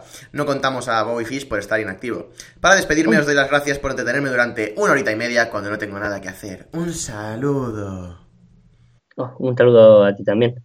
Pues, ¿por cuál empezamos? Mm, vamos, eso. Eh, Jover, push o despido. Primero un Sanity, por ejemplo.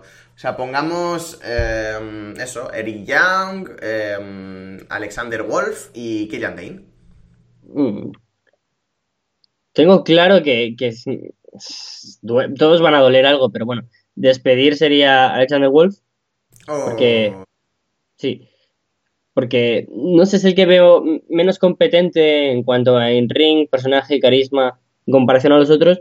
También es joven y tendría hueco a desarrollarse un poquito más en las indies. Y el tipo es europeo, que ahora lo está pegando muy fuerte el régimen europeo. Hay que ver a, a Ilja, a Dragunov, a Walter, a Bad Bones, están petándolo por ahí, oye. Así que podría luchar por ahí.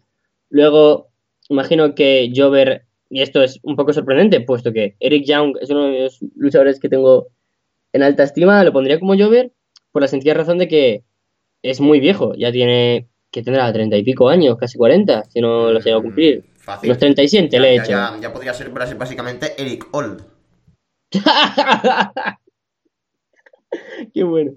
Pues sí, Eric Young ya se convirtió en casi en, en- Eric Gold y creo que sería mejor personaje para impulsar a, a alguien joven con futuro, teniendo ya renombre, calidad en ring, ser alguien, a lo Christopher Daniels, ¿no? Que, que te puede asegurar un buen combate en el main event, pero ya no va a estar siempre en esa esfera porque ya tiene una edad en la que, aunque se lo merece estar ahí, los jóvenes deben aprender y colocar nuevas caras en la compañía, etcétera. Entonces, pondría a Killian Dane como main eventer, como cara de la empresa, o no me acuerdo lo que había que decir, push, porque además es joven, Push, es, push. bueno, más, más joven que, que Eric Young, es muy bueno, es muy, muy bueno. En NXT le he visto un punto de carisma y una faceta que no le había visto tanto, que, de que tiene presencia y que se le puede ver como alguien que de verdad puede colar como un gran monstruo y en general estoy contento con el trabajo que se ha hecho con él, así que sí, creo que, que sería eso, ¿no? Despido para Alexander Wolf, push para Killian Dane y Jover Eric Young.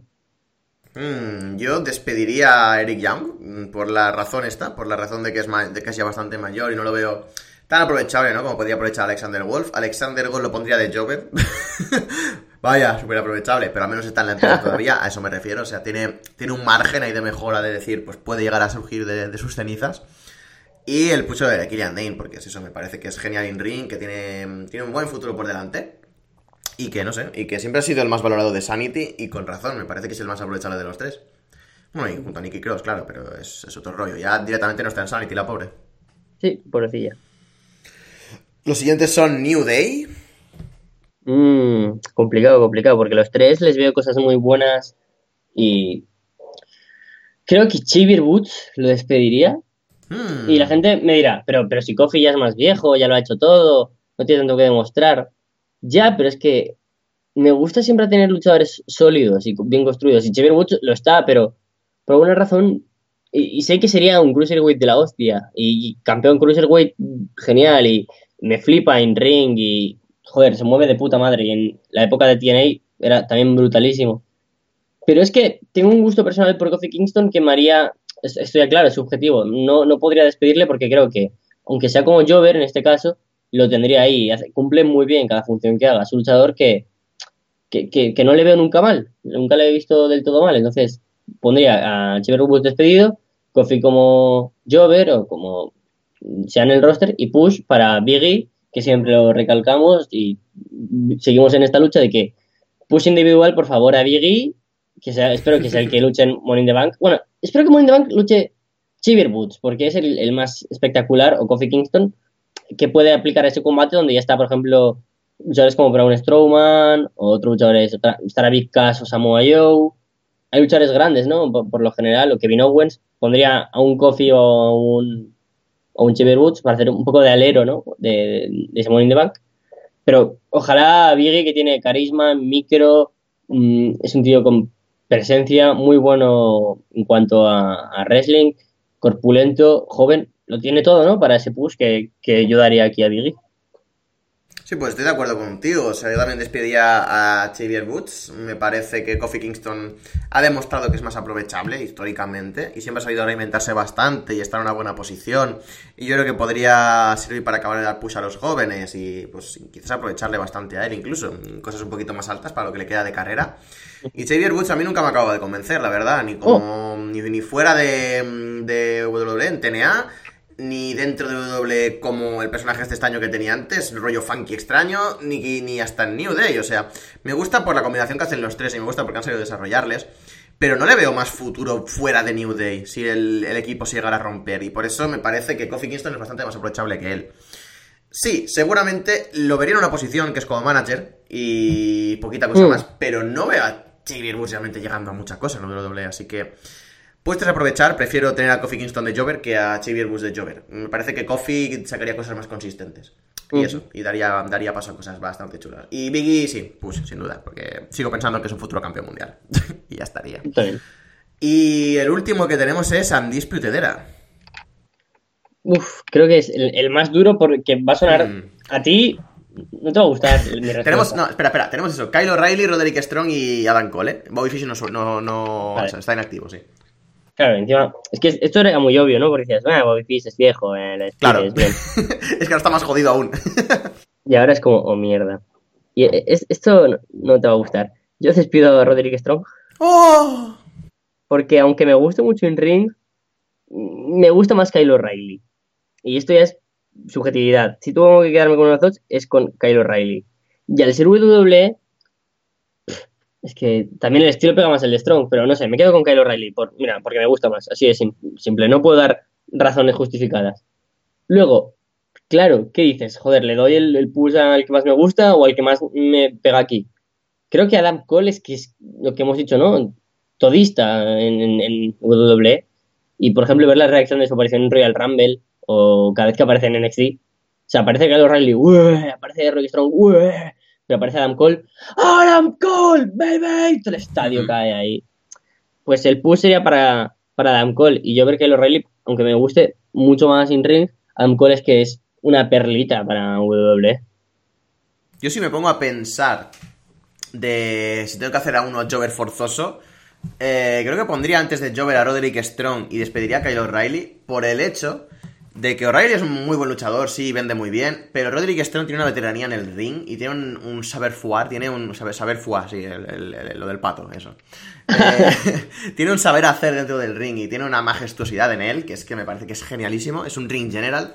Y como Jover, eh, incluso, sería capaz de poner over a mucha gente muy fácilmente. O sea, me parece que en su posición de Jover lo clavaría más que Kyle O'Reilly, me parece a mí.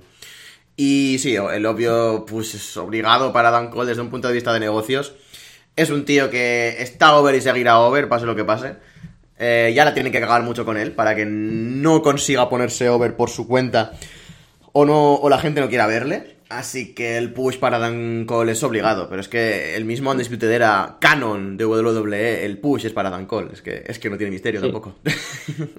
¿Sabes lo que haría yo cuando suban a Undisputed era el roster principal? Hmm, sorpréndeme. Darle el título a Adam Cole en menos de tres meses. Uh, hostia. Sí, sí, sí. Mundial, ¿eh?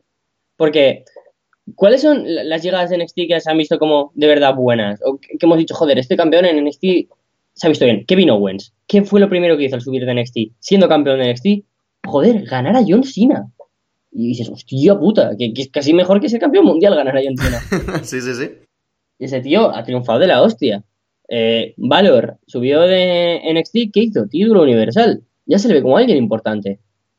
Y, y creo que Adam Cole, que lo tiene todo, y viene ahora con dos tíos detrás, primer campeón de Norteamérica, campeones de NXT, ya que últimamente están así de abiertos. Mencionaría que han sido campeones, eh, bueno, Rick Strong es muy conocido ya en el roster principal, pero que han sido campeones también en New Japan, en Ring of Honor, en Estados Unidos y en Japón, en todos lados hablaría de ellos como algo, como una potencia mundial del wrestling, ¿sabes? Di- directamente. Hmm. Y que Adam Cole llegue como Stu Bennett, barra Wade Barrett, alguien que llegue de la nada y, y ya sea un luchador top, porque, joder, te, te la cuela, no, no hace falta que, que te lo cocinen. E- Es, como lo que hemos dicho, ¿no? Es, es un tío que, que- que es en- en la cara de WWE, es que lo tiene en todos los puntos. Entonces, yo le haría debutar ya directamente y, y ganar el título mundial. Me gusta, la verdad es que sí que me gusta esa opinión. La- luego veríamos a ver qué es del resto de la Undisputed Era, pero bueno. Eh, sí, veo bastante fuerte ver a Dan Cole de primeras ganando el título mundial y teniendo la historia que tiene con Kyle O'Reilly por detrás.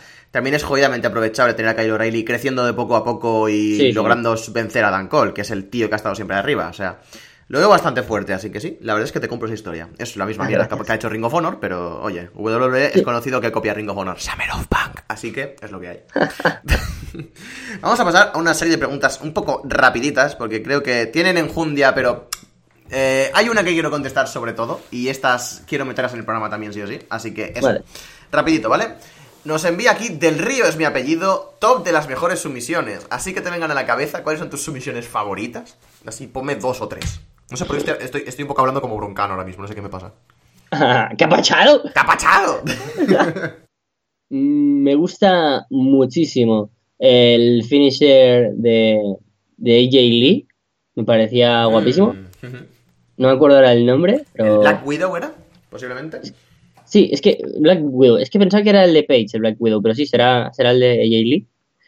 Eh, el finisher de Zack Saber Jr. soy horrible para los nombres de finishers. Me encanta también. Eh, y por lo general me, me gustan cuando son bien aplicadas la- las, las Boston Crab. Por ejemplo, Jesse Goders la aplica muy de puta madre. Son tres, tres sumisiones que a mí me gustan mucho. Mm, yo, eh, ahora que has comentado a Page, no me acordaba de su Rampager, del movimiento este de sumisión que tiene, pero era espectacular, era una barbaridad. Y creo Sí, que era. muy guapo. Quizás en ella no mucho, pero en alguien ba- bastante más físico, quizás en una ronda rasa y eso quedaría genialísimo. Eh, una persona así mucho más musculosa, una Saina Baszler, ¿me entendéis? Así que pondría eso eh, como una de mis submisiones favoritas. La Anaconda Vice siempre, me- siempre me ha gustado muchísimo, me parece súper dinámica, no sé por qué, y eso que es una gilipollez, te estás poniendo básicamente la cara del señor en tu, en tu de esto, ¿sabes? Eh, pero me ha gustado mucho siempre. Y así como tercera, eh, estoy dando entre el Kimura, que me ha gustado muchísimo, siempre me parece súper estética, o el... Hostia, se me ha ido de la cabeza, qué mal. ah, o el Cattle Mutilation de, de Brian Danielson. me qué encantaba, o sea, es que era Sí. espectacular. Es que en verdad hay finishers muy bonitos visualmente. Eh, Ujú. Por ejemplo, cuando Agustín Aries, es que soy, de nuevo, repito, lo siento, horrible para los nombres. Eh, Ese puente con sumisión del cuello, que dices, hostia, tío, tienes haciendo aquí unos hombros y unos deltoides, y encima, que, que, que ya ves, es una sumisión más, pero se ve súper bien y me gustan sumisiones por eso. Mm, A mí, dos que me parecen súper visuales también, y pasamos a la siguiente, que tampoco quiero extenderme muchísimo, es el, el, el Captain Hook de Brian Kendrick. Me encanta. muy guapo, es que muy lo- guapo, muy guapo. lo caza muy bien y la aplica de forma muy dura. O sea, es que me encanta ese movimiento. Y uno que me parece súper visual y súper bonito es el, eh, fuera de coñas, el Ankle Lock de Ingol. O sea, Mm. es súper épico. O sea, si, si, si ha- haces bien el camino hacia el Ankle Lock, Sí, quedan, quedan unas instantáneas y queda una epicidad súper chula. Y creo que era una de estas cartas fuertes que tenía Ingol en el ring. Y me gusta mucho cómo, cómo, la, cómo la aplicaba en varias ocasiones. Pero sí, me parece uno de estos movimientos que son muy épicos. Son una gilipollez tremenda, porque estás retorciendo un, un- un puñetero tobillo y ya está. Pero me parece que quedaba muy chulo. claro. Cuando Rusev se tira haciendo su finisher, queda Sí. guapo. Cuando ves que no hace nada más que un poco de fuerza, queda feo. Cuando ves que. Jericho hace las Walls of Jericho, queda feo. Y Jesse Goders tirándose casi al suelo haciendo un Boston Crab, también queda guapo. Mm. Y ya cuando Jericho pasaba de las Walls of Jericho y se ponía el Lion Tamer, que era como, hostia, shit is getting real, pues ya, ¿sabes? Sí, o sea, depende todo del contexto, pero bueno. Esto, opiniones de tag teams. Del Río es mi apellido también nos manda opinión del debut y planes para The B-Team. Es, ¡Me encanta! eh, así como Carlos es fan de Ryder, yo soy de Curtis, nos dice aquí. ¡Oh, qué guay! Me encanta de B-Team. O sea, no me dolió que perdiera Brizango. Porque dije, ¡ah! Uh, B-Team. Y el público, B-Team, B-Team. Muy bien elegido ponerlo en Londres. De puta madre. Porque mm, el público, loco. Europeo. Le da gracia a las cosas. Ah, de puta madre. Muy bien puesto ahí. Ya tienen algo de reacción. Veremos a ver si se ponen over estas semanas poco a poco. Luego verles como algo friki, pero que, que de verdad tienen potencia, que pueden con ello. Eh, ya no se ve tan feo como los Sociologcast, se ve real. Me- así que estoy contento. Mm, yo todavía no he visto el de redebut, el, el rework este que les han hecho. Tengo ganas de verlo ahora porque me has hypeado, así que seguramente cuando acabemos el programa lo vea. Así que no tengo una opinión formada realmente, pero me gusta que aprovechen a, a Bodalas y, a, y al bueno de. mm, Iba a decir eh, Joe Hennig, muy bien, yo a mi rollo, ¿sabes? A- al bueno de Curtis Axel, le llamo por el nombre de, de FCW, soy un puto hipster de mierda. Eh, me, me- me gusta que aprovechen a- al bueno de Curtis Axel también, o sea que sí, me gusta, me gusta que, que estén dándoles cosillas. Ojalá se pongan over. Y el segundo la espera, la No, camiseta es- sí. Eh, ¿Tú sabes la camiseta que pone Ignatius Kipi Cutre? No. Pues lo mismo, pero con una B. es genial. Candidata a mi compra de camiseta de wrestling del año. o sea, en serio. Si es como me la estoy imaginando, voy a verla ahora cuando acabemos el programa. Puedo flipar bastante basto. la segunda opinión nos la manda Sergio desde A Coruña y nos dice: ¿Qué opináis de la unión de Ziggler y McIntyre? A mí personalmente me encanta cómo combinan sus moves. Gracias por la respuesta. Si es que respondéis, sí. Y se os quiere con el os en mayúscula, que nunca he entendido por qué se pone en mayúscula, pero bueno. Creo que significa de iOS, ¿sabes? De, en Mm. cuanto a Android. Ah, vale, o sea que es un corrector o algo del móvil. ¿no? Sí, es del corrector. Ah, vale, vale, vale, vale. Joder, vaya mierda, me esperaba algo más épico. No, en, serio, me imaginaba algo rollo un club Wickenberg de los, no sé, en fin, da igual, déjalo.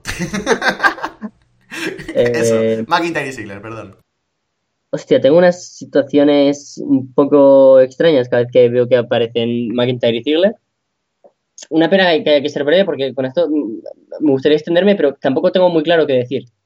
Me gustan los dos luchadores. Estoy decepcionado con los dos luchadores. Los dos luchadores tienen Mm. mucho que aportar. Pero de alguna manera, ni juntos ni separados, lo estoy viendo que, que no es útil. Lo que estaban haciendo con ellos individualmente, hay mucho talento como para darles algo interesante de forma separada y juntos tampoco les veo con algo entre manos. Pero esta victoria, por ejemplo, entre Valor y Braun Strowman, me hace dar un poquito pie a que, joder, tienen confianza en darles pareja o luchadores que son muy buenos individuales, pero como no tienen hueco, juntarles. Que, que se vendan así. Si me venden eso, Mm. creo que es como mayor pie mm, puedo comprar. A mí me gustan. De momento me gustan. O sea, entiendo tu punto este de que te tienen que convencer. Creo que la, la palabra es que te tienen que convencer. Tienes Sí. que, tienen que, tienen que mm, conseguir tu confianza de nuevo, sí. Sí, Eh, a mí McIntyre me- personalmente me encanta. Es un luchador que siempre me ha gustado mucho. Y excepto ese periodo de anti-fade, de hate bestia que le tiré cuando lo vi aparecer en NXT. eh, es un luchador que me gusta mucho ver en pantalla y me gusta mucho ver en el ring. Y Dolph Ziggler me sobra en todos lados. Pero Uh. creo que al lado de McIntyre puede aportar algo fresco por primera vez en su carrera desde hace como 5 años. Y puede hacer cosas chulas. Así que pueden ayudarse mucho mutuamente. McIntyre a volver a tener un sitio en WWE para posicionarse un poco en el main roster. Que sacarlo de la nada y ponerlo ahí en esa tormenta, en ese lago lleno de cocodrilos, en ese océano lleno de tiburones, podría ser bastante peligroso para él. Y llevarlo poco a poco de nuevo, poniéndolo en la palestra y que la gente se acuerde de quién cojones es McIntyre, me parece que viene bastante bien. Y recuperar a Sigler para la causa con un Sigler más o menos motivado, yo creo que es positivo. Así que de momento me gustan y quiero ver cómo se desarrollan.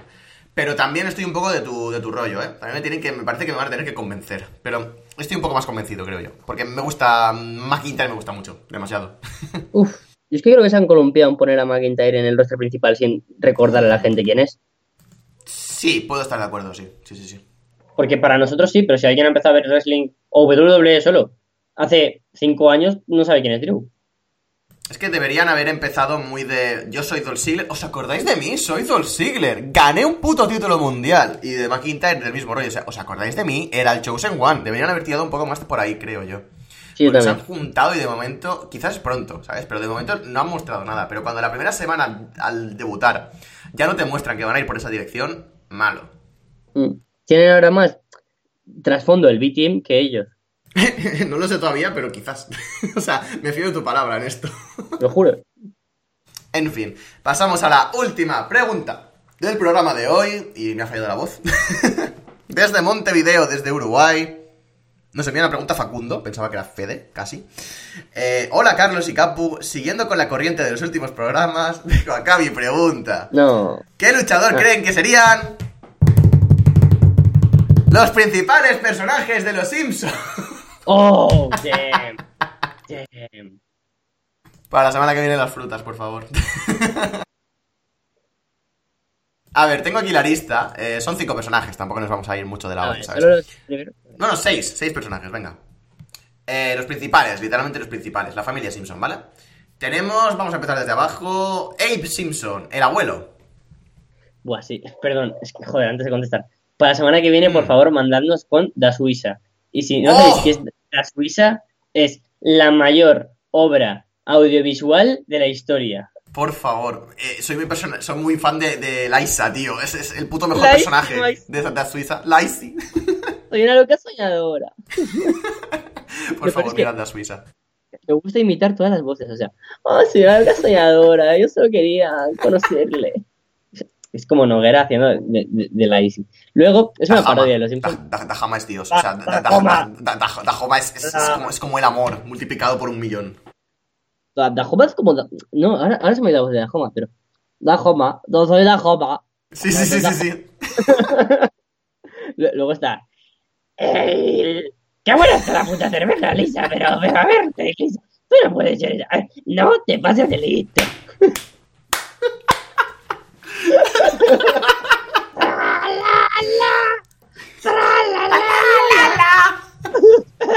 Minutos musicales de mierda en Arras de Lona Inmo. Y ahora, mi, mi, mi imitación favorita, aunque no me salga bien, es Grassebord Graf. Tu hijo Grulema se hizo un tatu. Perdón. Te juro. que, que- que- que mi vida ya solo es Just Pizza. Ya, ¿Te puedes creer que me vi toda la temporada en una noche? O sea, toda la puta serie en una noche. Todas las La- putas temporadas. Lo descubrí como hace un mes, una cosa del estilo. Y me vi en una jodida noche, me dormí a las seis y media de la mañana, pero mereció la pena, o sea. es que, madre mía, eh, hoy, digo, sí, hoy no sé qué, que había una referencia en mi vida Just Pizza, pero no me acuerdo cuál. En clase, además, que el profesor ha dicho algo y uno y me ha dicho, my son, my son. Pizza, my son. Eh, ah, sí, que, que la noche antes de, de Royal Rumble yo estaba con dos amigos en Londres, como ya he contado varias veces. Y yo tenía mucho sueño, eran como la- las 12 de la noche, y yo me estaba yendo a dormir. Y entonces, no sé en qué momento, uno de los dos dijo, pues yo no he visto nunca nada de la Suiza. Y me, me Ay, mis amigos. Y abrí los ojos de golpe como si fuera el Undertaker, pegué un salto y dije, hoy vemos toda la puta temporada 1 y 2. Y, y hasta las 4 de la mañana no acabamos. Dios mío, esa sería la mejor noche de la, de la historia, tío. Es que es tremendísimo. Y no he hecho la Ah. imitación de, de, de Bort diciendo, hay gente que me conviene, ¡Ay, Dios! tiene todas cejitas en el Mi capítulo favorito de la puta serie, te lo juro. Se da tren, se te El da momento, tren. el momento es tan jodidamente random que es cremita fina. Ay, Dios mío. Bueno, va, da tren brutal. volva- volvamos a la pregunta, por favor. Ay, Abe Simpson, es que si no se nos va a ir mucho. A la que empiezas a hablar de la Suiza, el mundo se acaba. O sea. bueno, Abe Simpson, sí. Uf, solo hablaría de la Suiza en este programa, tío, pero Me recomponer, me tengo que recomponer. a ras de Suiza. Eh, no sé, es que ahora como ya solo estoy pensando en la Suiza se me olvida. A ver, eh, Abe Simpson. Mm, Abe Simpson. Es, claro, re- representa la, la veteranía, pero también lo absurdo, lo loco. Entonces, se me viene a la cabeza un poco R-Truth, por ejemplo. Oh, Como alguien, como alguien despistado, que cuenta historietas, que no sabe si es verdad, si es mentira, si se las inventa, se equivoca, pero es un veterano, le respetas, te da gracia y cumple su función. Creo que sería, no sé, creo que algo como R-Truth quizás. me gusta mucho, me gusta mucho la comparativa. Yo había pensado en Jim Cornette. por, el- por esta vertiente más, no tan absurda, sino en la cascarrabias de Abe, que es un poco. Es, es un, es un personaje unidimensional, obviamente, sino que tiene capas. Pero por este, por este cascarrabi, castar, cascarrabismo, que me he inventado esta palabra ahora mismo, tan exacerbado que tiene a veces, eh, yo lo veo como Jim Cornette, te lo juro. Sí, sí, también, eh, esa, la rabia. Sí, parece muy de Jim Cornette. Ay, o si no, pues puede ser perfectamente Sargent Slaughter, en- en- cu- cuando lo del pez volador y tal, pero bueno. Eh, Maggie Simpson. Eh, Maggie es. Sorry, I don't speak English, Nakamura. O sea, es el tío capaz de mil cosas, ¿no? Es el personaje capaz de un montón de mierdas y que no habla nunca. Ese sí, me gusta. O sea, que va de mosquita muerta, pero realmente es chungo, ¿no? Sí, exactamente, yo creo que es. Eres muy bueno, pero como hablas la boca se te va todo, todo un canto. Sí, de hecho pasó un capítulo y fue como horrible, sí. Es algo así como Nakamura ahora mismo. Mm, vale, sí. Mm, aceptamos, aceptamos. Me gusta, me gusta la comparativa. Además, no se me ocurre otra, así que. Lisa Mari. No sabía que se llamaba Marie de segundo apellido. Lisa Simpson. Eh, Lisa, por un lado es la consciencia y por otro lado te da rabia. Es la pelante. la- para Sí. mí es pelante de cojones, sí, sí. Pero siempre suele tener razón, es, es la más Mm. inteligente, pero justo por eso, porque es un fiel reflejo de la sociedad, nos da asco. Porque hasta porque al darse cuenta de ello se vuelve pedante y quiere llevarlo a límites. Y entonces creo que es un poco Jason Jordan ahora mismo, este personaje que estaba teniendo, donde es el hijo de papá, quiere ser el más guay y, y- y- y al sien- siendo face tiene comportamientos que te hacen odiarlo. Son comportamientos que si lo tuviera cualquier otro no te da rabia, pero al ser Jason Jordan y el tener el personaje que tiene, me hace odiarle. Y creo que, que es por eso, ¿no? Un, un odiar por, por cómo es una persona, creo que me pasa un poco con, con Lisa Simpson como con Jason Jordan, a mí personalmente. Mm. Pues sí, me gusta mucho la comparativa también. Y me jode por no poder hacer, poder aportar yo, pero es que estás lanzado con estas dos. Me, ha- me han gustado mucho las dos, así que sí. También te digo. Lisa. No, no, no, ¿qué cojones? O sea, esto va de esto. ¿Has, has sacado la comparativa buena? Pues ya está, no hay más que aportar. Bartholomew Jojo Simpson. Vamos, Bart, el puto Bart. Es que me está encantando porque nunca había escuchado que tenían segundos nombres extraños. O sea que, sí, Bart Simpson. Hay un capítulo de Simpson donde se pierden en, en un parque de atracciones Lisa, Maggie y Bart. Y dice, hemos encontrado a sus hijos Bartolomeu, eh, Lisa y Margaret. Dice, no, se estará equivocando, yo solo tengo dos hijos, no tengo ninguna hija que se llama Margaret. Y dice Mark, Maggie, y se pone, oh, esa criaja. Es tremendo como infravalora a Maggie a niveles exagerados, ¿eh? O sea, mola un montón porque es verdad, para Homer solo tiene dos hijos, tío. Pero luego tiene ahí colgado el Do It For Her en Sí. la central oh. nuclear. Oh. Es que. Soy muy friki de los Simpsons. O sea, soy más friki de los Mm. Simpsons que de la risa. Mi frase de bloqueo, eso que en el móvil te puedes poner una frase de bloqueo. Eh, tengo eh, nuestro Lenny desde que tuvo un, desde que tuvo un teléfono móvil. Y si entras en mis, mis carpetas de memes, son fotos de los Simpsons y ya está. O, o en mis carpetas en general, en todas. de- Siempre, siempre hay alguien en cualquier grupo que es el, el, el, el friki de los Simpson exagerado. O sea, eres tú, ¿no? El, de tus grupos siempre mío- has sido tú. Sí, soy yo, pero en la universidad somos dos. ¡Ay, Dios! En, en- en mi, en mi- en mi grupo de clase también hay dos. O sea, uno más y el otro exageradamente muchísimo más. Así que, hmm, es complicado. Yo estoy- Pero bueno, sí. Yo, yo ya te digo que de frases de Lenny soy más de le voy a dar un puñetazo en la nuca. Pero es que mi amiga Laura y yo es, es un... Todo son... Decimos cualquier frase y es... ¡Ay, como en este capítulo de Los Simpsons! Así todo el rato. Me encanta. Exagerado. Vale, Bart. Bart, eh, creo que es un- Todo es como una doble cara, ¿no? En, en- en Los Simpsons. Me, me encantaría hacer un TFG, por ejemplo, de Los Simpsons, analizando de verdad. Porque por un lado, es ese reflejo de la sociedad más rebelde, pero que- porque no le entienden. Y entonces él quiere llamar la atención, ¿sabes? Yo creo que, Bart es una persona muy, muy inteligente. Pero como tiene a su lado a Lisa, que es una persona superdotada en cuanto a inteligencia más académica, por decirlo de alguna manera, él es inteligente emocional y entiende que tiene que llamar la atención siendo un rebelde. Pero para ser un rebelde hay que ser muy listo. Yo creo que hay que ser un poco un, un pillo, ¿no? Algo como, como Eddie Guerrero, que, que tuvo que ganarse Mm, el, el- el respeto de una manera en la que... ¿Por qué nos gustaba Eddie Guerrero siendo Gil? No- nos gustaba y le apoyábamos haciendo... ¿Por qué apoyábamos el cheat and repeat y, estas cosas? Porque al fin y al cabo nos gustaba, ¿no? La rebeldía, que alguien se saliera de, los cánones, que, que, no jugara limpio, pero siendo limpio, ¿no? Como... so- solo para romper las reglas. Una mezcla entre Eddie Guerrero y Stone Cold de Steve Austin, diría que, que sería un poco Bart Simpson. Mm, yo tengo dos. En el caso de Bart, tengo por, por este lado que dices, ¿no? De que eh, es el que no encaja, es el rebelde, a veces un poco sin causa y que lucha por su propia causa. Es un poco un ejército de, de una persona, ¿no? Es un poco ese Bart Simpson, a pesar de que, bueno, tenga Milhouse, pero me entiendes.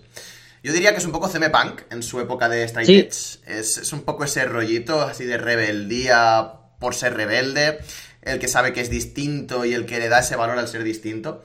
Y por otra parte, por esto de ser el, el- el hijo, a pesar de que Bart es el. Bueno, bueno, qué coño, me cae de cajón. Es el primero, pero se ha visto opacado por su otra. por, por su hermana. Yo creo que es Oh. Shane McMahon, en este caso. Oh. O sea, Lisa es la chica que va a triunfar, es la Stephanie, es la persona que de la familia es la que va a heredarlo todo, es la persona que va a llegar más arriba. Y Bart se ve, em, Shane se ve, en este caso, que a pesar de que todo se supone que tenía que ser suyo, porque es el primogénito y es el tío que iba a heredarlo todo, no lo va a ser, porque se ha visto superado intelectualmente y profesionalmente por su hermana. Y eso le jode muchísimo por dentro y empieza a hacer locuras y empieza a irse de la, irse de la olla y empieza a tirarse desde edificios. en el caso de Simon Mahon y en el caso de Bart, pues a intentar llamar la atención de sus padres y de eh, los profesores y de todo el mundo haciendo trastadas. Yo lo veo un poco más de ese rollo. Mm, Muy, muy buena. Y por último, y me, voy a gozarme muy, muy cerdamente. Eh, ¿cómo que por último? Eh, eh, ¡Ay, es verdad! Queda otra. Sí, sí, perdón, perdón, perdón. Jijiji. Que eh, tenemos a March eh, Bouvier Simpson. Bueno, mejor dicho, March Simpson. Mira, la Morgan, posiblemente. La Morgan, la Morgan. Yo ya no le llamo Mark, siempre le llamo la Morgan. es posiblemente el mayor personaje de la historia infravalorado. De hecho, se te había olvidado. O sea, imagínalo. Es, es- es- es- ¿Por qué, la ignoramos? Porque es la voz de la conciencia, es lo normal, lo, que nos cuida, lo de que... Muchas veces esto de que tienes un día de mierda y lo acabas pagando con tu madre, ¿sabes? A mí me pasa mucho. Pues, pues Marche es un poco eso, es la voz de la conciencia, de, de, guardarnos un poco en... No, no, no hacer que nos volvamos locos, la coherencia de que, joder, cuidarnos. Y eso es difícil en el wrestling, porque todos los personajes intentan salirse un poco de, la locura para, para eso, ¿no? Para crear un personaje que sea interesante. Y la Morgan muchas veces no es interesante por eso, porque la quieren vender como la cuidadora. Pero también tiene conflictos internos. Es una mujer que a veces se da cuenta de que su hijo es un rebelde. Es, que justo es el, núcleo que lo sujeta todo, porque su hijo es un rebelde, su, su hijo no es súper diferente al resto de la sociedad. Su marido es el fiel reflejo de la sociedad. Su hija tiene un montón de años y, aún no habla. Eh, el abuelo, joder, eh, eh, yo qué sé, típico votante de, de Vox podría ser el abuelo. O sea, es algo así. Entonces, la, Morgan es como el centro de todo, que gracias a ella a veces se nos olvida, pero, pero está todo. Y, no nos gustarán cosas suyas o no nos parecerá la mejor, pero tenemos que agradecerle que esté ahí. Y yo creo que sería un poco como Vince McMahon, porque tiene que cuidarnos, ¿no? Es quien lo forma todo, quien le da... Muchas veces no nos gustan sus decisiones, a veces decimos, joder, March, has hecho cosas que, nos caes mal, ¿no? De, no has dejado, si te has enfadado con Homer por alguna gilipollez, no has dejado a Bart hacer algo, pero al fin y al cabo es la que creó todo. Entonces yo creo que igual por ese aspecto de mami me quedaría con, con alguien como Vince McMahon, el que a veces se nos olvida, pero hay que agradecerle lo que creo. Mm, yo con esto que has dicho de que es eso, la, normalidad, es la voz de la conciencia un poco, ¿no? Eh, me ha recordado un poco que es un poco March, la Morgan, es la mediocridad, pero a la vez no es mediocre, o sea, es una mujer muy capaz y es una mujer con muchísimas virtudes. Y es un personaje con muchas aristas y con muchos puntos de vista distintos. Y yo casi que diría que dentro de la mediocridad es, em, es brillante, o sea, tiene una... Eh, precisamente es eso lo que brilla de ella, su mediocridad, por así decirlo. Dentro de ella es, es, eso, es completamente brillante. Podría ser una alumna súper inteligente si no se hubiera dedicado... Y podría haber triunfado muy, muy, muy, mucho si no se hubiera dedicado a ser ama de casa, o no se hubiera dedicado a no llegar a cosas más altas, a no, a no apuntar a las estrellas. Así que por eso yo la veo un poco, saliéndome un poco de, de WWE, la veo un poco como Cole Cabana. Es eh, esta persona que podría haber llegado muy, muy alto y que podría haber sido muy importante y que realmente tenía el talento para hacerlo. Eh, y que ha trabajado muchísimo para mantenerlo todo cohesionado y todo junto. Y que realmente no se le tiene el crédito que se tendría. Eh, Cole Cabana me parece que es un luchador muy infravalorado, un luchador que hace las cosas de forma genial y que históricamente, a mí al menos, me hubiera gustado que llegara muchísimo más alto de lo que llegó. Y Mark Simpson es eso, es la gatekeeper, ¿no? Es la que lo mantiene todo cohesionado, la que lo mantiene todo junto. Y veo a Cole Cabana muy de de que a, su, a, su, estilo y a su forma guarda su visión del wrestling eh, como un tesoro y la... no sé, es que realmente te lo estoy empaquetando todo muy bonito, pero no sé exactamente por dónde tirar con esta metáfora al final, pero sí, em, parece que Colcabana es el puto amo, ya está, aparcado. Mm. Yo, en realidad lo pienso y más que Vince McMahon sería alguien como Dusty Rhodes en la época de manager de NXT. Era el papi que, cuidaba todo, hacía a la gente que, no perdiera la cabeza, eh, podía llegar ahí Kevin Owens, podía llegar ahí Finn Balor, que les decía, recordad que donde estáis, quiénes sois, mm, les creo como personas y pese a que cada uno sea diferente, es como un poco el papi y las cosas se les reconocen una vez pasa el tiempo, ¿no? Eh, nunca de, joven. Voy a hablar de Dusty Rhodes más allá de el padre de Cody, de American Dream, fue una leyenda, tocaba la campana como un vaquero, algo así. Lo que pensaba de él cuando era niño y cuando he crecido he visto que realmente fue alguien muy importante en la historia del wrestling y no solo como luchador, sino como personalidad. Me encanta que de una cosa de, de Dusty Rhodes, que es que siempre que lo, lo imitan los luchadores en podcast y cosas de esas, se, ponen así con acento súper sueño y dicen, eh, listen, baby. O sea, siempre decía baby, por lo visto. O sea, se refería a todo el mundo como baby, es una cosa que me encanta y cuando tenga 60 años lo voy a hacer yo, así que es perfecto. Guay, ya ves. el último personaje es, y me, voy, y me voy a gozar mucho, como estaba diciendo, voy a pronunciarlo muy exagerado, Homer, Homer Simpson. voy, a salir, voy a salir apaleado. Homero. ha fusionado los dos, eso es trampa. ah, ¿has visto? No te lo esperas. Homero. Da, Dahoma. Ah, que. Voy a buscar, si me permites, mira, contando una anécdota, y es que acabo de ver que Andrade Almas eh, eh, ha luchado contra Sin Cara en un house show y mm, Oh. me hubiera gustado que Andrade Almas hubiera debutado en SmackDown contra, contra Sin Cara, porque eh, sé que debuté contra Jovers, no lo acabo de ver. Hmm. Y esto lo estoy diciendo porque estoy buscando en Instagram una foto que subí hace tiempo que era como un estudio psicológico. y diré, ¿qué diréis? ¿Cómo es psicológico? De un tío que se había metido mucha droga encima. Jurado, y, y había escrito lo que, lo que pensaba de los Simpsons. Y, y hablaba, pues, como de esto, ¿no? De que muchas veces pensamos en los Simpsons como algo superfluo, pero no, tiene un trasfondo de la hostia. Y el de Homer, que no lo encuentro, tío, da igual. Era buenísimo, era muy chocante. Y es un reflejo de la sociedad que, que no le gusta ser así, que, que lo intenta cambiar. Es que, es que hostia, to- todos somos Homer, ¿te has dado cuenta? Sí, es verdad. En alguna faceta, en alguna cosa, todos somos Homer, sí. Y ¿sabes lo que decía el estudio? Que todos somos Marge, y que todos somos Lisa, y que todos somos mm, Bart, que todos hemos sido alguna vez, no hemos sido entendidos, y por eso hemos querido llamar la atención, que a veces no nos han entendido por cosas buenas, yo qué sé, que no nos entienden por que nos guste el wrestling, por ejemplo. Eso es muy de Lisa. A Lisa no le entienden porque sea vegana, por ejemplo. Como todo el mundo come carne, ¿por, por qué ella no puede? Y nosotros, ¿por qué no podemos gustarnos el wrestling? A veces somos Bart también, a veces somos Abe, somos mm, la Morgan, pero Homer, Y te, te olvidas la que más me gusta a mí, la Maggie. O sea, somos capaces de hacer cosas geniales, pero no se lo contamos a nadie. Eso es un poco Claro. lo que veo yo con Maggie, ¿sabes? Porque no, no- a veces porque no podemos, a veces porque no queremos. Y, y muchas veces la, la gente no la aprecia, y es, es justo eso. Y Homer es, es un fiel reflejo de toda la realidad esa. Muchas veces somos lo- los que no entendemos a cada miembro de nuestra familia y nos tiramos al individualismo, ¿sabes? Por ejemplo, eh, no, no, no entiende a su mujer, no entiende a su hija, no entiende a su hijo. Y a nosotros a veces nos pasa como fans del wrestling también. Y, y como personas, a todo el mundo. Y así en el wrestling, que es como yo, la faceta que más me gusta una vez leí esto de Homer, he leído muchas cosas de los Simpsons, pero esta faceta me gustó mucho. Y creo que en el wrestling sería la gente que, que un poco lone wolf, porque no entiende de, de, de- wrestling co- como una forma de única de ver el wrestling, sino de muchas maneras. Por ejemplo, por ejemplo, se puede entender el wrestling de Lone Wolf no solo como un Baron Corbin, como un Kenny Omega, o, eh, bueno, Kenny Omega no, pero en su tiempo, que van a su bola, ¿no? Raven incluso podría decirte, ¿no? Que es muy de este palo. Sino más alguien de que tiene su concepto del wrestling, como el propio Colt Cabana, que tiene parte de nosotros, pero es la personalidad en las que nos vemos reflejados, pero no queremos vernos.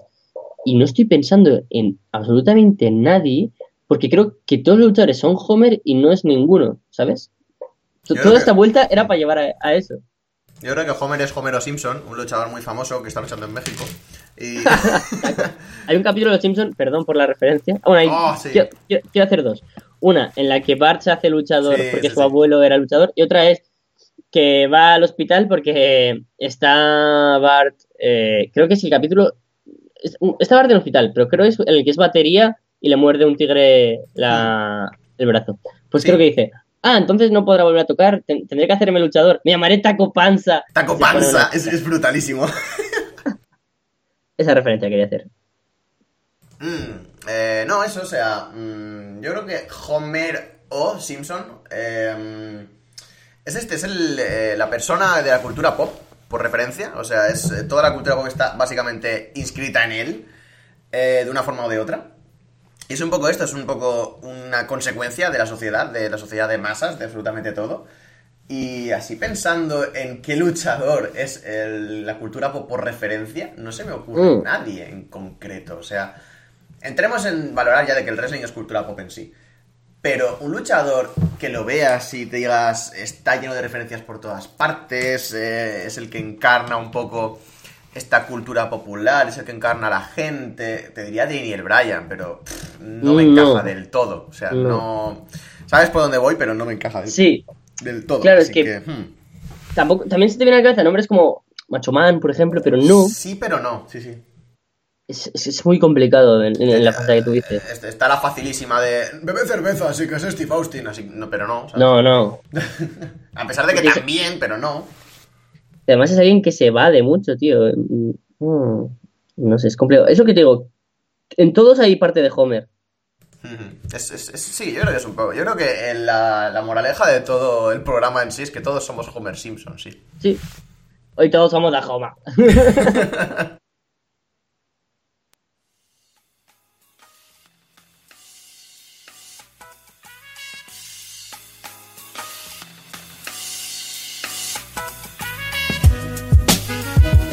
después de tocar todos los palos, literalmente. Hemos hablado de Impact, hemos hablado de WWE, hemos hablado de Los Simpsons, de Da Suiza, hemos hablado de mil cosas y oh. otras mil cosas que se nos han quedado en el tintero, por desgracia, como todas las semanas. Muchas gracias a todos los que nos habéis estado enviando preguntas. Os remitimos a la semana que viene que las respondáis. Sobre todo hay una que me interesa muchísimo. Tú sabes quién eres, o no, pero bueno, yo lo suelto. Así todo el mundo envía la pregunta. y pues nada más, la verdad, es una Quería que fuera un poco más eh, corto, pero nos ha quedado un programa bastante compacto, creo yo, bastante chulo. Y no sé, una horita y media, pues entretenida, ¿no, Carlos? Ya, ya, nos pasa varias veces de decir, va, hoy cortito porque tenemos prisa, estamos agobiados, queremos descansar, hacer trabajos. Yo ahora, literalmente, son las 11 y 26, vamos a dejar de grabar y decir, bueno, ya me voy a seguir trabajando. Llevo 12 horas en la universidad y aún tengo que hacer mierdas, pero bueno, por eso siento este programa haber estado tan espeso. Se avecinan programas en los que lo estaré más todavía. Pero bueno, podéis aprovecharos de eso, ¿no? De, nuestra espesura, de no estar así muy conectados al wrestling actual o a cualquier cosa para preguntar lo que os apetezca en nuestra web, eh, por Twitter, por donde os dé la gana, pero mejor si les llegan los correos a Capu y puede mencionároslo. Y bueno, pues eso, que nos vemos pronto. Sí, o sea, las preguntas que respondemos son obviamente desde arrasverona.com, desde la pestaña de preguntas de inbox. Si enviáis por Twitter o por esto, no las voy a contestar, lo siento mucho, más que nada porque ya tenemos la herramienta de las preguntas de inbox y porque me es mucho más cómodo tenerlas todas en el mismo sitio, así que preguntad por ahí. Y nada más, volveremos la semana que viene con más y mejor. Muchas gracias por estar ahí y hasta la semana siguiente.